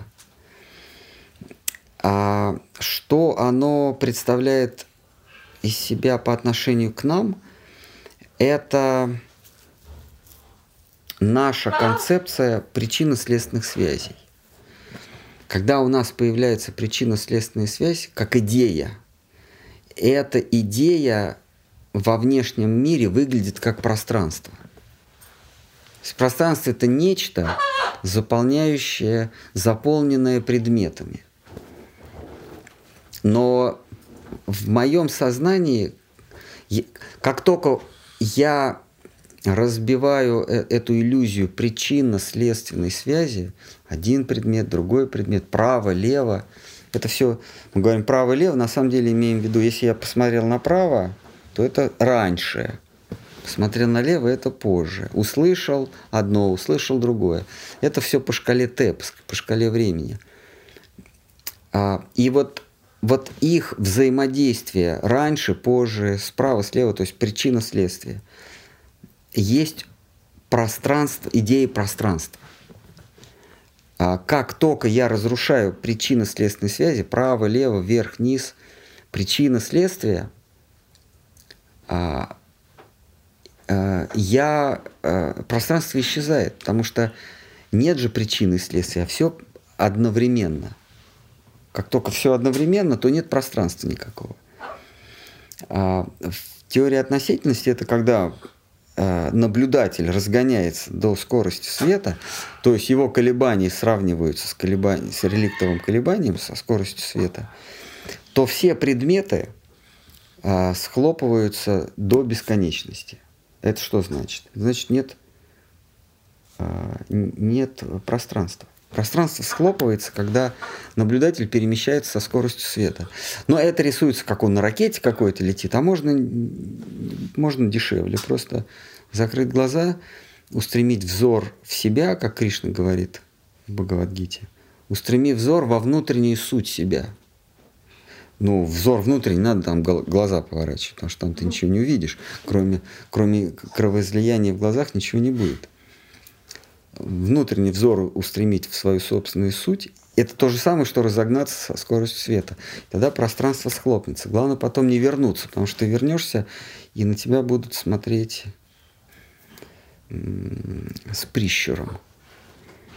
Лучше не возвращаться. Ну, потому что ну, ты, ты поймешь, что, а, а что, собственно, происходит. Вы о чем? Вы, вы за, за, за что вы, собственно, воюете? За... За что вы судитесь? Какие друзья? Тебе говорят, так, надо идти на врага. Ты какой враг? Ну как враг? Это тот, кто не друг. Какой друг? Эм, могут не так понять. Вот. А это замечательно, это описано в Шимат Бхагаватам в истории с Джадой Бхаратой. Вот. Ну, собственно, и сам Шу, как вещающий Бхагавату, это вот тот, кто ушел и не вернулся. Он же вещает, значит, он вернулся. А он вещает из того мира, но он никуда не возвращался. Он там, алло. А, вернее, он даже не... Он, не он там всегда, а это Шука. А в Джадабхара-то он достиг. Были рецидивы, он в какого-то оленя влюбился или в тюленя. Кого он там? Оленя, да. Потом он осознал, родившись оленем или тюленем, что, в общем, без разницы. Он подумал, ну я и олень. А? Он подумал, ну я и олень. Ну да, оленем стал. И кругом одни олени. А олени ему говорят, слушай, пойдем травку щипать. Там на нас враг нападает. А он не понимает, какая травка, в смысле, а зачем ту травку щипать? Причем тут враг? В общем, он выпал из обоймы оленей. И потом просто не стал противиться быстрому течению реки, и река его унесла. То есть фактически олень, покончивший с собой. Вот. Потом он уже сумасшедший, ну, театр И, да, то есть сначала он был йогом, Царем сначала был? Сначала царем, потом он йогом-отшельником. Но у него был рецидив, он вернулся благодаря симпатии к, оли... к олененку. Он спас от смерти олененка и так привязался, что сошел с ума. Он... Э, олененок вырос и убежал куда-то, а он шел по следу, и вдруг следы прерываются, он смотрит на Луну, это было ночью, а на Луне следы олененка он увидел – и он говорит, ты мой родной, ты, значит, ты на Луну улетел, я хочу к тебе. И, и покончил с собой. И родился оленем, но не на Луне, а здесь. Все вот было это, расположено. Это был, да, это рецидив. Потом он как олень умирает и рождается юродивым, сумасшедшим. А, ну, внутри-то он нормальный, вайшнав, да, такой? В своей, в своей системе координат ему говорят, а руки надо мыть после того, как опорожнился. А он до. А он до. Но в его системе координат какая разница? И вообще зачем их мыть? Вода есть стихия, руки есть стихия. Что зачем что-то мыть? И вот он лежит там. Ну, если ему он надо... так себя вел, по-моему, да, чтобы его не трогали, ну, чтобы от него все отстали. Ну да, иначе в армии забрали бы. А так он... Э, ему сказали... А он что, он лежит, на диван переползет, перевернется на этот бок, на тот бок. И... Ну, чтобы их не, не приставали, он... Что ты делаешь? А, босоножки на носки наденет, брюки вправят в носки, ну, чтоб не лезли. Такой, э, как Тейлор, Дурден Де, Тейлор, как его звали? Да, да, Тайлер, Тайлер Дорден, такой, в халатике с чашечками. Что, есть какие-нибудь, может, вот... Можно весь мир описать бинарной системой, то есть зашифровать все в единицах и нулях. А гун 3. Может быть, раджас это переход от нуля к одному? Бинарная система, ну, наверное, можно. Да, если упростить.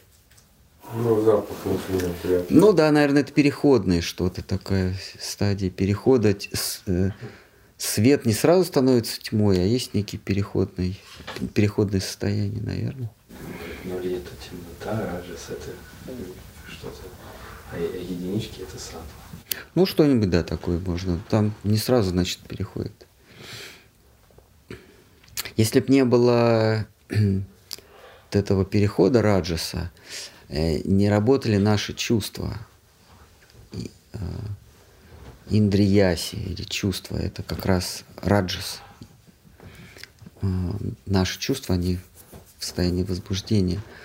Если бы у нас не было состояния возбуждения, если в мире не существовало э, волнения или возбуждения, то мы бы были либо в полном свете, либо в совершенной тьме. Тогда мы не видели цвета, не ощущали запаха, не слышали звуков. Тьма — это философская тьма полное отсутствие всяких, всякого, э, всякого, всякой регистрации. Э, да, согласен. То из бойцовского клуба как-то раздвоение личности. Да. Да. Ха-ха-ха. Ха-ха. Давайте. Если гуны навязывают человеку против его воли некое неблагоприятное поведение – будет ли этот человек ответственен за последствия? А гуна это его собственные колебания. Он э, человек человеку гуны не навязываются. Ну, не человеку, а существу э, не навязываются. Они существуют. Просто он может попасть под их влияние. Ну вот как вот, вот всегда льется душ. Вот грязная вода, вот у вас есть душ с грязной водой, чистой водой и промежуточной водой. А вы выбираете, под какой душ встать. Никто не навязывает. А если вы хотите отдаться, отдаться страсти, ну, чему-то такому, такому возбуж- возбужденному, то вы находите это место. Ну, вернее, ну так, это состояние, а оно существует. И, а, в Бхагавадгите в 18 главе Кришна говорит, он, он дает признаки состояния просветленности или умиротворения, а, волнения и помрачения. И ты, зная эти, эти признаки, сам выбираешь, под какое влияние попасть. Но попав под какое-то влияние, ты уже сужаешь поле своих возможностей, своих действий. Если ты оказался под влиянием, ну, под, стал под душ помоев, ну тебе трудно сразу выскочить, от- то есть отмыться в, чистый душ очень трудно. Надо прилагать дополнительные усилия. Вот. То есть время делится на э, сатву, раджас, тамас. Места, есть места обитания для сатвы, раджаса, тамаса.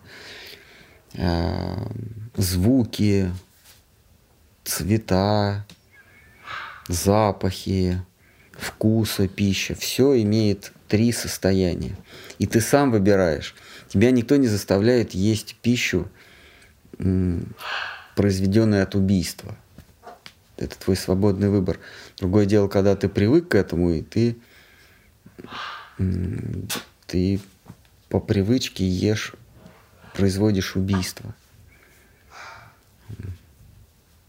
То есть нет такого. Всегда душа, в душе всегда есть э, возможность выйти из-под влияния низших гун.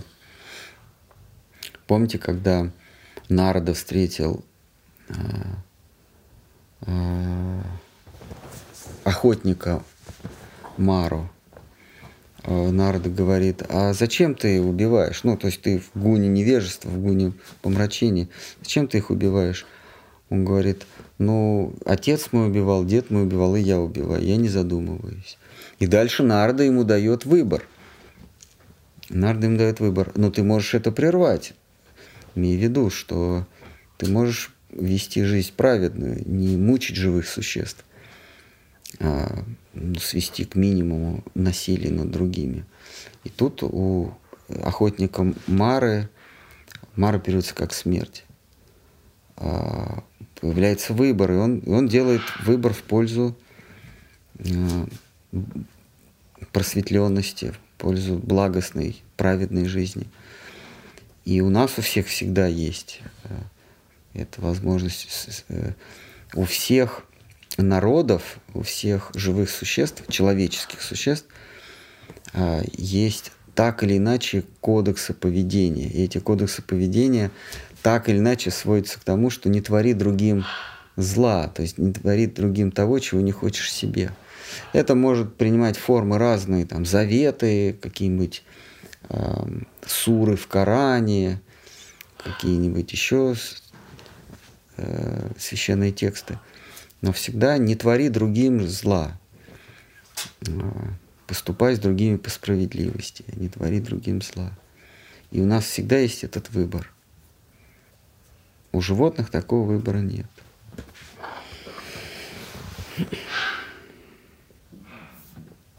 Махарадж, первичное мышление образное, ведь язык вторичен. Но как появляются первичные образы?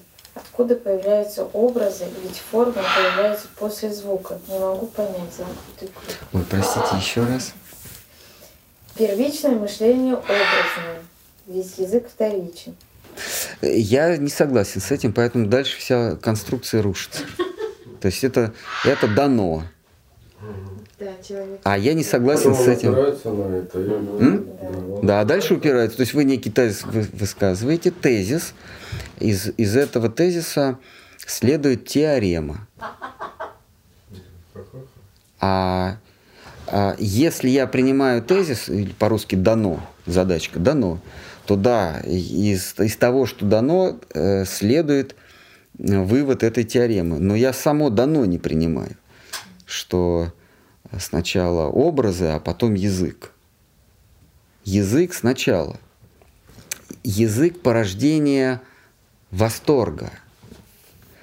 А, Брахма испытал мгновенный восторг. Не было никаких образов. У него дух перехватил, он «О, ом». А, И дальше этот ом, он, а, он начинает разбирать он, он его в, в язык переводит, в некие символы. И из этих символов появляются предметы. То есть он состояние восторга переводит в, в идеи. Идеи существуют. Материалисты говорят, что есть предметы и есть понимание этих предметов. Мы говорим, что есть изначальные идеи, концепции, и они проявляются нам. То есть есть, э, есть ноумены, и они становятся феноменами. А, э, Кант говорил, что есть сущности, а есть явления. Вот эти сущности, они недоступны нам. Но они являются к нам, и вот форма этих явлений есть то, что мы с вами наблюдаем. А, ну, материалисты говорят, вот, вот нам явилось это в чувственном восприятии, мы этому даем название. Мы говорим, нет, название существует изначально, но это название ощущений, а не название предметов. То есть Брахма раскладывает свой восторг на первичные ощущения. Вот э, Махапрабху, когда рассказывает, учит Рупу, он, он там какое-то ощущение, он говорит, оно состоит из восьми. Там как, какое-то э, бенгальское название. То есть у нас нет такого аналога. Это одновременно э, гнев, жалость, любовь, восторг. Это единое какое-то ощущение. Вот представьте себе, Брахма ты, э, э, рождается ну, во, во мраке, да, во мраке сомнений, и вдруг приходит некое ощущение, то есть некое откровение, данное свыше. И он и в этом, в этом откровении, в этом ощущении, всплеске восторга, мы, давайте назовем это восторг, а, много-много разных ощущений. То есть он начинает это раскладывать. И дальше он этим ощущениям дает название. И под эти названия появляются предметы. А, Там, в-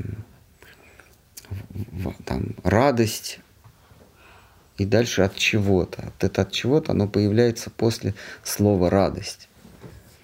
А радость, конечно. а а Понятно, что во высших, в самых высших сферах э, языка нет, потому что там, где они общаются, они просто междометиями. То есть Кришна со своими возлюбленными, они там стихи, это, они там прозой не говорят, они а, бла-бла-бла, ля-ля-ля. И они понимают друг друга. А, А вот на нижних этажах вот это вот их щебетание любовное, оно расписывается как муд... и называется это мудрость вет. Вот. Но если мы берем самую высшую точку, там, конечно, языка нет, но на, ни- на более низких этажах появляется язык, ну, вернее, появляется ощущение, под ощущение, по- за ощущением появляется название, а за названием предметы, а, которые есть явление тех ощущений. Понятно, да?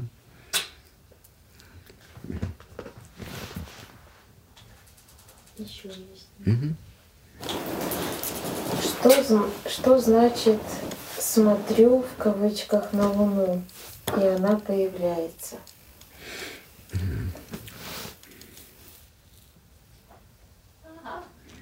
Ну, давайте с основ, да, самого простого.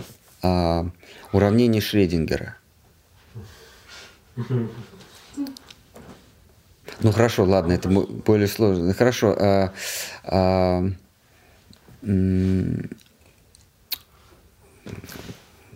уравнение электромагнитных колебаний э, Максвелла. Да? Из него следует уравнение Шредингера. Оно чуть-чуть посложнее тоже.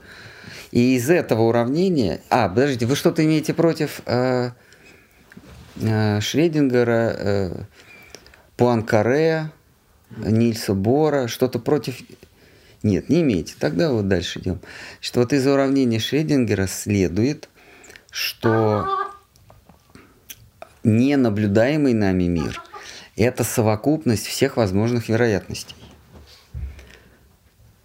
Как только мы начинаем наблюдать, это, эти вероятности физики это называется коллапсируют. Вероятности коллапсируют до одного. И вот коллапс вероятностей называется предмет наблюдения. До того, как я не наблюдаю, этого предмета не существует. Но вы можете опровергнуть эту сумасшедшую идею, вам вы получите не просто Нобелевскую премию, а получите все премии, начиная с 1905 года. То есть вот их все соберут и вам отдадут, если вы сможете опровергнуть э, квантовую физику. Есть замечательная возможность. А, мир существует только в моем наблюдении. Э, ну, в моем, в, в э, наблюдении э, наблюдателя. Нужно понять одну простую вещь, что наблюдатель является частью мира. В, в классической физике или в материализме мир существует сам по себе, а я могу за ним наблюдать.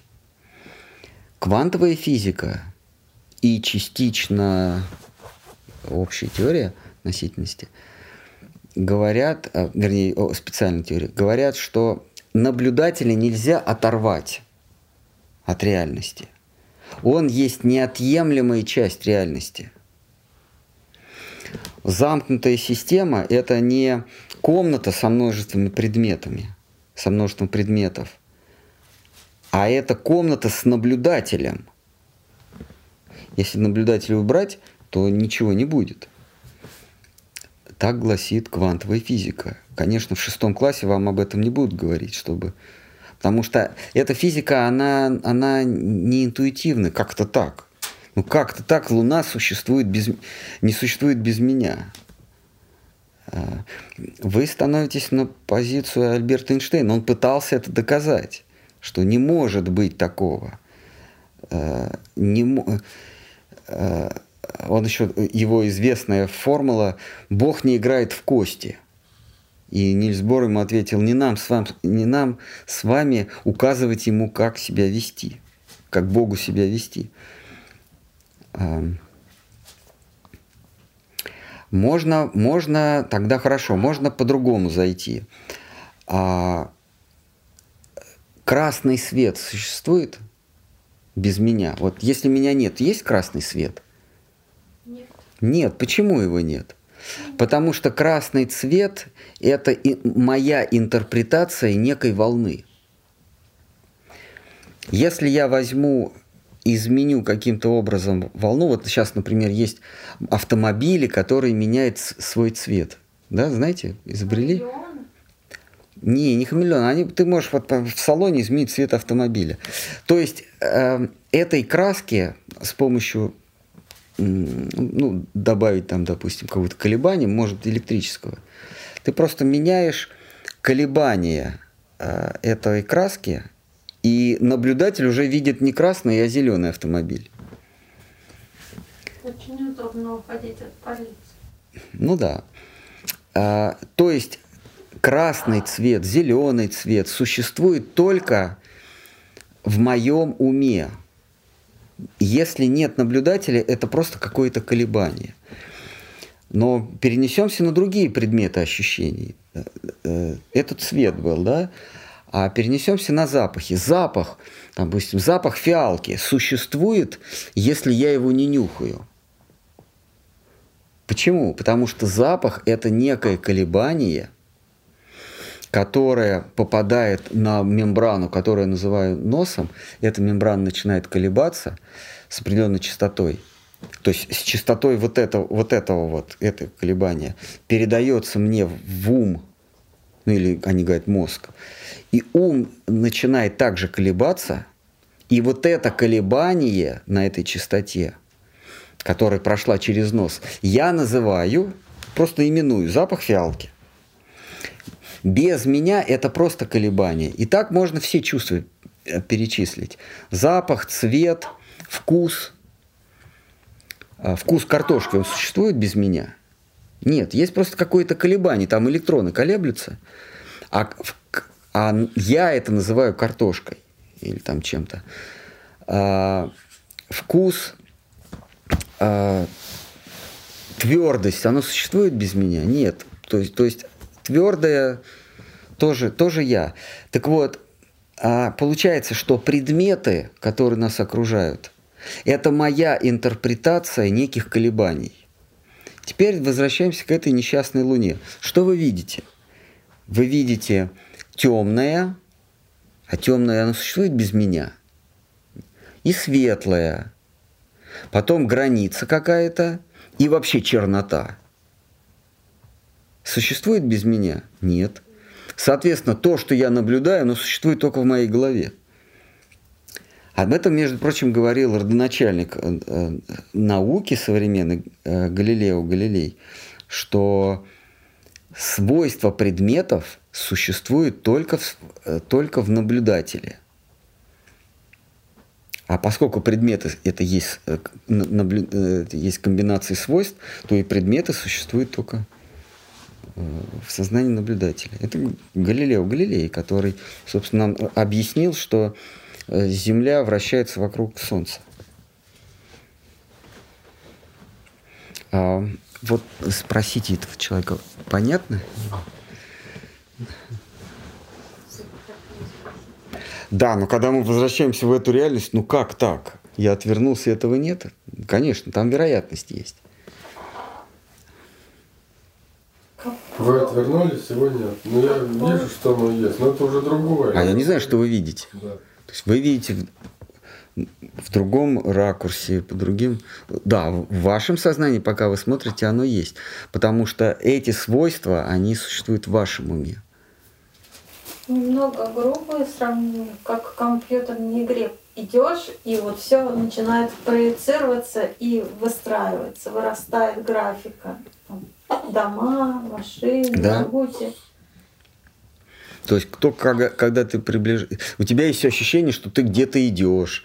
А на самом деле, что это такое? Это просто точка увеличивается – тебе кажется, что ты приближаешься. На самом деле, вот возьмите и начинайте увеличивать что-то. И убедите себя, что я приблизился. А ты не приблизился, оно просто больше стало. Ты как что-то сидишь в поезде, поезд другой пошел, тронулся, а тебе показалось, то ли ты поехал, ну, то есть непонятно ничего. Ну, ну в компьютерной игре, ты, когда ты бежишь или едешь, там просто что-то увеличивается, а у тебя ощущение, что ты едешь. И потом ты себя так убеждаешь, и, и ты друзьям говоришь, я сегодня ездил э, в Лос-Анджелес. Да. Или как, как там город? Э, в GTA. Лас, в Лас-Вентурас? Я сегодня ездил в Лас-Вентурас. а там просто точки играли. Но ты там... Ну, ты... Проблема в том, что ощущения реальные, но они, эти ощущения реальные не от реального. То есть там какие-то точки загораются, как салют. Ты реально испытываешь радость. А от чего? От того, что что-то там загорается и гаснет, а тебе весело. Принцип отрисовки очень как раз похож. Что? Принцип отрисовки мира, он очень похож, потому что там вот, ну, есть поле, которое ты якобы видишь, а все остальное, оно не отрисовано, его не существует. И когда поворачивается камера, он оценивает, там, например, вероятность того, что машина может сейчас ехать и принимается решение, э, едет ли она, когда ты поворачиваешь голову или нет. Ну да. То же самое. И только тогда вот картина мира дополняет. Такова реальность. Реальность это просто набор э, колебаний вероятности. Не просто колебаний, а колебаний. Когда, мы, когда вот я рассказывал вот эти вот колебания, да, колебания чего? Вероятности. Как, как вероятность может колебаться? Именно так. Не колеблется какое-то вещество, условно там вода, которая вот колеблется и появляются волны. Когда мы говорим о, о базовых вещах бытия, то колеблется не какое-то вещество, а колеблется вероятность. Вероятность чего? Просто колеблется вероятность, и, вероя... и ты уже своим сознанием вкладываешь вот в эту вероятность что-то свое. И создаешь собственный мир. Поэтому у нас много вселенных, у каждого своя. У каждого своя, да. У Брахма очень большая, у нас очень маленькая. Но э, вселенная этого Брахмы, она просто микроскопическая по сравнению с теми, которые есть другие. Тысячи голов, тысяч, тысячи, о тысячах измерений. Я, может, спекулирую, но у нас четыре головы у Брахмы, нашего Творца. Поэтому в этой Вселенной четыре измерения. Четырехмерное пространство. Это ну, моя спекуляция. А вот в, э, во Вселенной, где у Брахмы тысяча голов, у них может быть тысяча измерений. Вот там иллюзия вообще. Там прорисовка, наверное, сумасшедшая. Но это спекуляция, может быть, может быть, во всех вселенных тоже четыре измерения. Но опять-таки мы опять упираемся в структуру. Вот наша с вами структура не позволяет нам помыслить, что может быть в другой вселенной. Наша структура. Вот у нас, у нас вот этих насечек так, сделано четыре, и мы видим мир четырехмерный. Некоторые вообще трехмерный. То есть представьте, что в нашей вселенной есть существа, которые думают, что мир трехмерен. Ну, насекомые? Нет те, те, кто, те, кто не знаком с квантовой механикой. Они думают, что мир трехмерный. Они думают, что вот предмет лежит неподвижно, а на самом деле он несется по шкале Т, по шкале изменений. Ну да, ну, ну шкала изменений. А, а кто живет в трехмерной реальности, он думает, стол, стул непос... Э, э, неподвижный, компьютер неподвижный, э, небо неподвижное, звезды едут, но, но он не, не видит времени, не видит шкалу изменений.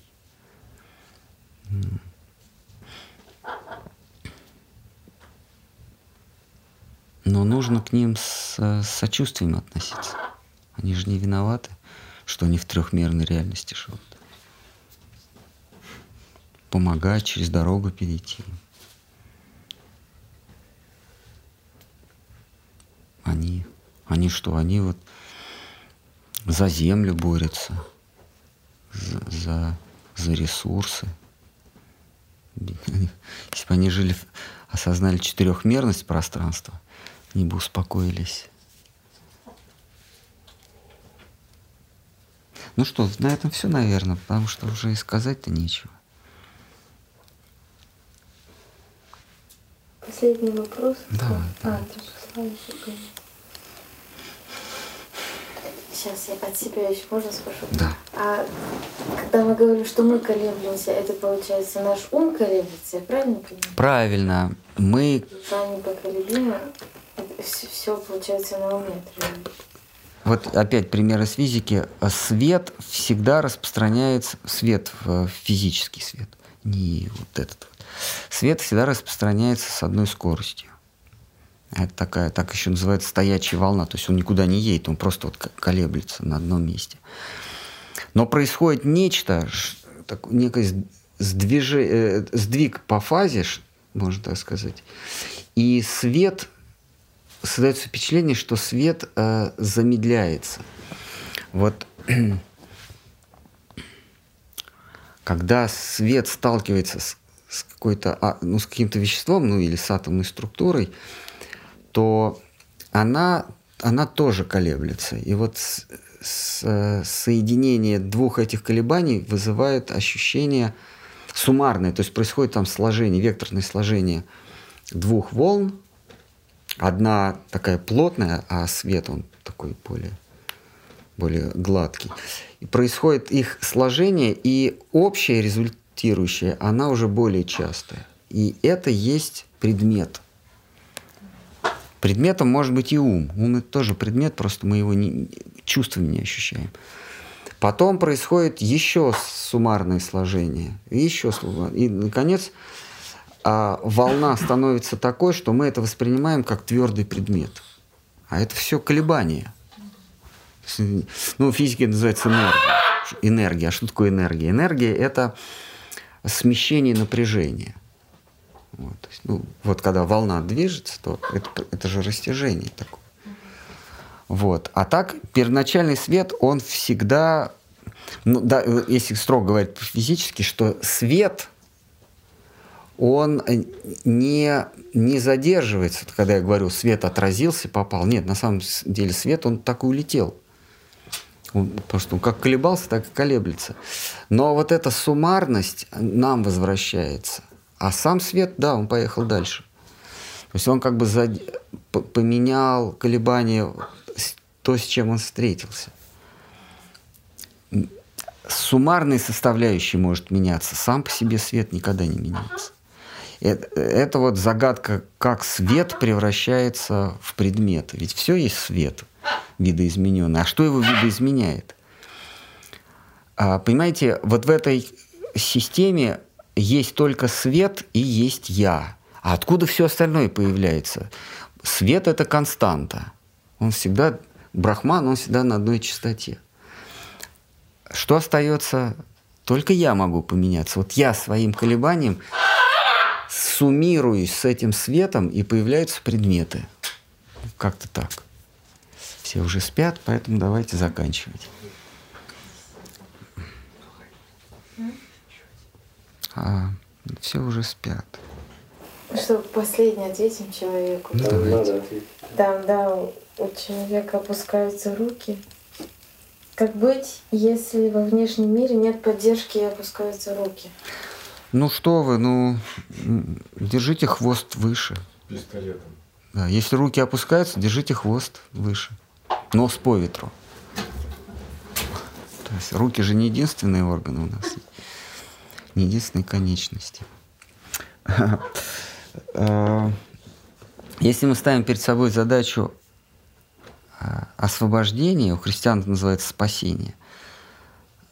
Есть вот эта задача, новая цель, не позволяет опуститься рукам, а а, требует, вернее, пе- перенаправляет наши усилия с захвата окружающего на освобождение от этого. Мы сейчас, наша цель – это стать как можно более сильным объект, э, агентом влияния. Что такое успех? Ну, все хотят добиться успеха. Э, Успех – это как можно больше закрутить в сферу э, существ в сферу своего влияния. Это, это может проявляться, или вот это понятие за- захватить как можно больше существ в сферы своего влияния, может проявляться как стремление к славе, стремление к богатству, стремление к власти и стремление удивлять. Вот. А, вызывать удивление. То есть это, это, это и есть успех. То есть как, если ты можешь, сумел э, повлиять, удивить, заставить э, или изменить других свою жизнь, если ты увеличил это количество, это называется добился успеха. Даже на камне, которым э, придавит э, твой футляр телесный, можно будет написать «добился успеха». Не просто там 1920, 2020, а добавить еще «добился невероятных успехов», но они не пишут, чтобы не выглядеть смешным, они так не пишут. Там 1920-2020 добился невероятных успехов. Они пишут «здесь покоится великий физик» или «великий писатель». Это иносказательно добился успеха. Так что к своему камушку, который, кстати, не ваш, там просто цифры выбиты, но это тоже все равно не ваше. Можно добавить великий такой, великий секой, любимый, еще они так любимому папе. Это значит, что он влиял на них так, что вызывал в них восторг. Так что успех – это когда камушку с цифрами добавляется новая строчка. Что-нибудь про великий, про любимый, про выдающийся.